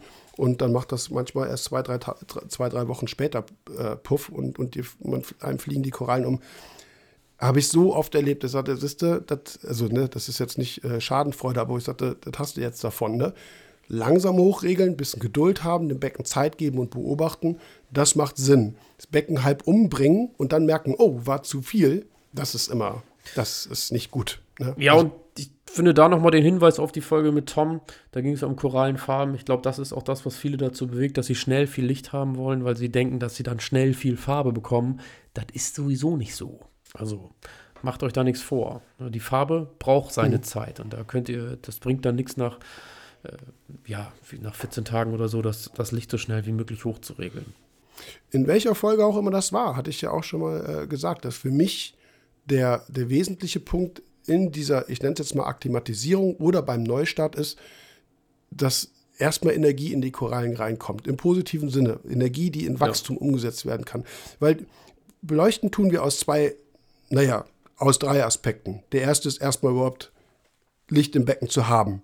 Da könntest du theoretisch eine Glühlampe nehmen. So, das ist sicherlich ein Punkt, den man so lehrbuchmäßig der Vollständigkeit erwähnen muss, weil wir wollen ja in beleuchtetes Becken gucken. Aber das ist ja recht schnell abgehakt. Der zweite Punkt ist, Licht im Sinne von photosynthetischer Aktivität und Wachstum. Und der dritte ist Licht im Sinne von Farbe. Ja. Also bei Korallen. Klar, Absolut. Fische sollen auch farbliche Farbe haben, aber äh, das haben sie ja sozusagen automatisch. Eine gelbe Tubastrea ist auch irgendwie immer gelb. Ähm, das ist eine komplett andere Pigmentgruppe. Aber wie wir es bei, bei Steinkorallen wissen, Farbe kann auch mal schnell flöten gehen. Aber wenn das am Anfang passiert, ist es gar nicht schlimm denkt immer dran, ihr habt euch eine Koralle nach dem Genotyp gekauft, wenn ihr jetzt zum Beispiel im High-End-Bereich seid. Die kann das. Die muss das nicht so, sofort ausgeprägt haben. Es, die wird wahrscheinlich so ankommen, aber wenn die in den ersten zwei, drei Wochen erstmal Farbe verliert, dann geht ja auf das Geschrei schon los. Ne? So, aha, ne, meine so und so ist jetzt irgendwie nicht mehr. Und so, aber denkt dran, die kann das. Ihr müsst ihr nur Zeit geben, dass sie wieder da hinkommt und das dauert. Und was sagte Tom? Farbe dauert halbes, dreiviertel Jahr. So ja, einem, oder wie war das? Irgendwie nach. Ja, ja, doch. Ich weiß also es nicht grob, mehr. grob ein halbes Jahr würde ich jetzt auch sagen. Genau. Also je nachdem natürlich, wie die Koralle mhm. kommt und wie sie steht, aber Farbausprägung, ja. ich bin mir auch ziemlich sicher ein halbes Jahr. Also. Ja. Und wie gesagt, die wichtigste Einsteigerregel ist das eigentlich, ne? oder Einsteigerempfehlung besser gesagt. Vergisst bitte erstmal Farbe und nehmt ganz bewusst nicht schon gleich das erste Farbsetting, was in irgendeiner Lampe hinterlegt ist, was kurzwellig ist, was aggressiv ist, was möglicherweise auch einfach von der Intensität dann auch, wie es vielleicht vorprogrammiert ist, zu krass ist, vergisst dieses Thema Farbe bitte erstmal. Das kommt alles. Wichtig ist akklimatisieren. Die Korallen müssen erstmal eine Basalscheibe bilden, vielleicht, wenn sie noch sehr, sehr klein sind. Die werden erstmal also basales Wachstum nach unten zeigen, versuchen sich auszubreiten. Die werden nicht gleich in die Höhe wachsen. Wachstum ist Wachstum. Also das ist auch wichtig, wo, ne, so, warum kommt die Spritze nicht, warum kommt die Wachstumsspitze nicht? Und dann guckt ihr, wenn ihr genau hinschaut, ah, die wächst da unten. Aber wie gesagt, das ist Wachstum. Und das ist, zeigt euch eigentlich, dass ihr genug Photosyntheseaktivität habt, dass ihr genug Energie habt, um die Koralle zum Wachsen zu bringen. Und wenn sie dann Wachstum zeigt und stabil läuft und ihr das auch mit den Verbräuchen auch hinbekommt, dann kommt das Thema Farbe. Das kann bei einem erfahrenen Aquarianerin nach, weiß ich nicht, vielleicht acht, zehn Wochen sein. Das kann beim, beim, äh, im, im, im Einsteigerinnenfall äh, auch ein halbes Jahr sein. Also, wie gesagt, nehmt euch da die Zeit, besser gesagt, gebt dem Becken die Zeit. Ne? Und ähm, ja, das ist, ist Licht ist schon komplex, muss man schon dazu sagen irgendwo. Ne? Ist, äh, nicht so, ist schon eine Menge, die man da wahrscheinlich irgendwie auch erstmal aufnehmen muss. Aber deswegen, Beleuchtungsdauer ist erstmal das Einfachste, womit wir anfangen, aber wo man eben halt schon Fehler vermeiden kann. Und ähm, ja. Ja. ja. Sind wir, sind wir damit schon fast durch. ja, ich würde auch sagen, Beleuchtungsdauer, Intensität und das passt schon ganz gut.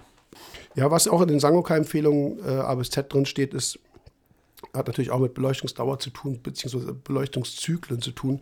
Wenn ihr ein Refugium oder ein Ablegerbecken mhm. habt, dass wir es, wie du das auch machst, invertiert, invertiert beleuchtet. Ne? Also Hauptbecken Licht aus, ist das Refugium an und umgekehrt, dann habt ihr diese pH-Stabilisierung. Steht in den Sangoka-Empfehlungen A bis Z alles auch drin. Macht, äh, was pH-Stabilität angeht, definitiv Sinn. Äh, das eine beleuchtete System zieht CO2 und produziert Sauerstoff. Was habe ich gesagt? Das beleuchtete ne? und das unbeleuchtete. Mhm das konsumiert Sauerstoff und produziert CO2. Da kommt die Stabilität halt dann hin. Ne? Das heißt, äh, das, der eine Bereich sozusagen gibt das ab, was der andere zieht und umgekehrt. Ne? Also das ist sicherlich sinnvoll, wenn man eben die Möglichkeit hat. Äh, oder man, man ne, hat ein Ablegerbecken, dann, äh, dann kann man das invertieren. Und die Beleuchtungsdauer ist da aber auch gleich, ne? Also auch maximal zwölf Stunden. Mhm. Äh, da ja. gelten die gleichen Empfehlungen eigentlich, ne? Also ablehnen. Das haben wir auch früher, früher haben wir das anders gemacht. Früher haben wir meistens äh, Refugien mit Cholerpa betrieben und die haben wir durchgehend beleuchtet, 24 Stunden. Weißt ja, ich kenne auch so eine 23.1-Geschichte. War ja auch zwischendurch ja. mal ein bisschen Hype. Eine Stunde dann aus und dann wieder 23 Stunden laufen. Aber 24 ist auch, das ist auch noch gar nicht so lange her oh, weiß ich, 15 Jahre. Ich weiß ja, es nicht. Ja, scheiße. Das, ja, okay, vielleicht ist das doch schon bestimmt. das, war, das war vor der Chetomorpha-Zeit. Also Chetomorpha ist. Äh, ja, ja, das war die, genau, das war die Kaulerpa und dann. Also da ging das so langsam los. Da hat doch dann. Hat Tunze da nicht so einen Leuchtbalken gehabt, den man mit so einem Magnet festmachen konnte? Der so rot äh, war? Ne, es gibt, also das ist eher, hm, also LEDs gibt es, diese LED- ähm, Dinger, die man, die auch, glaube ich, wasserdicht sind. Ja, ja, ja, das waren. Das sind halt diese Refugiumlichter für Algenwachse, wo auch schon, wo auch Rot mit drin ist, ne? Ja, ja, da äh, war aber, und das ist aber keine 15 Jahre her. Oder doch? Nee, die nicht. Nee, nee, die sind, die sind, die sind neuer. Die, da gibt es irgendwie eine, äh, eine, eine, so eine Marienblau-Weiß-Geschichte, also ganz klassisch blau-weiß. Und es gibt dann noch eben dieses Algen- oder gibt es diese, dieses, äh, ja, Makroalgen. Die Refugien wurden ja oft rot beleuchtet, ja, ja. Ja, aber ist aber ganz ehrlich, ist irgendwie, weiß ich nicht, äh, irgendwie, naja, aber das ist ähm, mit der Kaulerpa, das hatte den Hintergrund, dass man dadurch das Spurulieren, also dieses Glasigwerden, ähm, nicht so getriggert hat. Äh, Kaulerpa hat sich ja früher, also manche Arten mehr als stimmt, andere, aber so hat sich ja so mal eben über Nacht komplett auf. Wegge genau. Genau. Und dann haben wir irgendwann festgestellt, dass das nicht mehr passiert oder deutlich weniger passiert, wenn, also morgens war dein Becken trüb, ne? Weil die kompletten Kaulerpas ausgelaufen sind. Mhm. Ja. Und die, ähm, diese 24 Stunden Dauerbeleuchtung hat dieses Spurulieren sozusagen auch dann verhindert. Ähm, weil damals war auch der Hintergrund mit Kaulerpa natürlich Nährstoffe wegzuziehen. Hm. Und wenn die sich halt aufgelöst haben, dann haben die natürlich alles wieder freigesetzt. Also war eigentlich alles für die Katz. Und dann kam Chetomorpha nach Deutschland ähm, hier damals noch, äh, weiß ich noch, äh, der US-Amerikaner, der in Sindelfingen eingeladen war, ich komme immer noch nicht auf den Namen, äh, Mike irgendwas, nee, keine Ahnung, der hat die damals mitgebracht, weil die hatten wir nicht. Und damit war das Thema egal, weil Chetomorpha löst sich nie auf. Also die kannst du. Die Drahtalge äh, ne, für uns. Die Drahtalge, ganz die, genau. Die nicht wissen, was gemeint genau. Ist. Die hat ja im Algenrefugium-Bereich Colerpa komplett ersetzt. Ja, eigentlich. großartig. Also, also, können einen Ballform reinschmeißen, Strömung, ja. Ja. ja, war schon gut. Anderes Thema, aber da hatten wir das auch schon, mhm. auf das manche halt. Es gibt ja diese Reaktoren auch, eigentlich eine prinzipiell gute Idee. Stimmt. Ja. Aber wenn die so krass dicht sind, dann äh, kommt unten schon wieder kein Licht hin. Dann lösen sie sich teilweise auch schon wieder auf oder geben auch schon wieder Nährstoffe ab. Also sowas muss man auch immer pflegen. Aber naja, hat jetzt damit nichts zu tun. Fällt mir nur ein. Äh, manchmal habe ich da eben so Shito, da gibt es auch irgend so ein Foto, wo die Shitomorpha so aus dem Becken raushängt, so raus. so, äh, so lange Haare. Äh, ja, ja. Und unten gammelt es dann rum, was es sedimentiert ja extrem viel, hast du Mulden, ja, ja, ja, genau. Borstenwürmer. Ja, musst du in Bewegung so. halten, sonst hast du den ganzen ja. da unten drin. Ja, ja. Mhm. Ja. ich glaube, dass wir jetzt mit dem Beleuchtungsparameter erstmal Oh, ich gucke nochmal in die Notizen. Haben wir noch was hier stehen? in, dein, in dein so, eigenes Skript. So. nee, nee, haben wir alles. Ähm, ja, wie gesagt, nochmal, geht langsam vor, maximal inklusive Dämmphasen zwölf Stunden. elf Stunden macht sicherlich auch Sinn, wenn es darum geht, ein bisschen Strom zu sparen, wenn es darum geht, auch die, die, die Haltbarkeit der Röhren, respektive Leuchtmittel oder LEDs halt zu verlängern. Ne? Und, äh, und macht immer easy. Also hochregeln, wie gesagt, geht immer. Äh, wenn irgendwas, wenn das Kind im Brunnen gefallen ist, dann, äh, dann wird es immer schwierig. Und was man ja auch, selbst, also selbst wenn es so wäre, dass Wachstum geringer ist, was durchaus sein kann, wenn man von mir aus auf neun oder zehn Stunden nur fährt. Ne? Ihr habt aber auch, hat mir glaube ich teurer ja auch besprochen, weniger Verbrauch. Ne? Also es ist Ja, insgesamt ein kostengünstigeres äh, Modell. Ah, ja. Und äh, manchmal wachsen Korallen auch nicht so schnell. Und man muss nicht so viel gärtnern. Kann auch Vorteile haben. Ja, ja, ja. Luxusprobleme halt. Ja, kriegt vielleicht nicht die 100% Farbe, das ist dann wieder so die Kehrseite. Aber gut, aber ihr habt auf jeden Fall jetzt so den Rahmen, glaube ich, jetzt mal mitbekommen, äh, wo ihr euch dran halten solltet, wie ihr dann auch Becken startet. Die T- Besonderheit T5 einbrennen, hängt dann einfach die Lampe höher, lasst die auf 100% einbrennen für diese 100 Stunden und geht dann erst auf diesen Parabelverlauf im Profil. Ja, so, ich habe eigentlich jetzt eher so im Kopf mal zusammen äh, rekapituliert, ob ich was vergessen habe, aber ich glaube nicht. So, und dann haben wir jetzt noch Jetzt die Podcast-Frage vom Gregor. Und die ist so, wie, wie nennt man das? Ein Cliffhanger? Ein Cliffhanger ist das, ja. Das Ein ist schon Cliffhanger? Ich suche die mal schnell raus. Such die mal eben raus. Okay. Ready? Ich lasse sie mal reinlaufen. When you are, ja. Hallo Jörg, hallo Dominik, hallo lieber Gast bzw. Gäste. Ich habe heute eine recht spezifische Frage, die äh, richtig laut nach Werbung schreit. Und zwar geht es um die äh, Photon-App. Gibt es für iOS und Android, je nachdem verschiedene Ausführungen, mal kostenlos, mal so. Die laut Hersteller und auch wo ich das selbst getestet habe, dazu in der Lage ist, in der Meerwasseraquaristik die- eine Paarmessung anhand der Frontkamera zu messen. Laut deren Website, wenn man sich da ein bisschen umschaut, haben diese Tests mit verschiedenen Handys gemacht und die Abweichungen im Vergleich zu den üblichen Paarmessgeräten, die, äh, Geräten, die wir alle kennen, äh, sind verschwindend gering, um wenige Prozent. Ich habe selber kein Paarmessgerät, was einigermaßen irgendwie professionell wirken könnte. Und da wollte ich euch fragen, ob ihr das mal vielleicht selbst schon mal getestet habt, wie es mit so einer Handy-App funktioniert. Ja, und wie da eure Erfahrungen mit sind. Dass man damit vielleicht in Zukunft vielen Aquarianern mal helfen kann, dass man dann ungefähr einen Wert hat, in welchem Paarwert man sich bewegt, weil mit dem menschlichen Auge da wirklich was festzustellen, ist fast unmöglich. Gut, so viel zum dem Thema. Viel Spaß. Ich Ja. würde fast sagen, das könnte, der könnte damit was lostreten.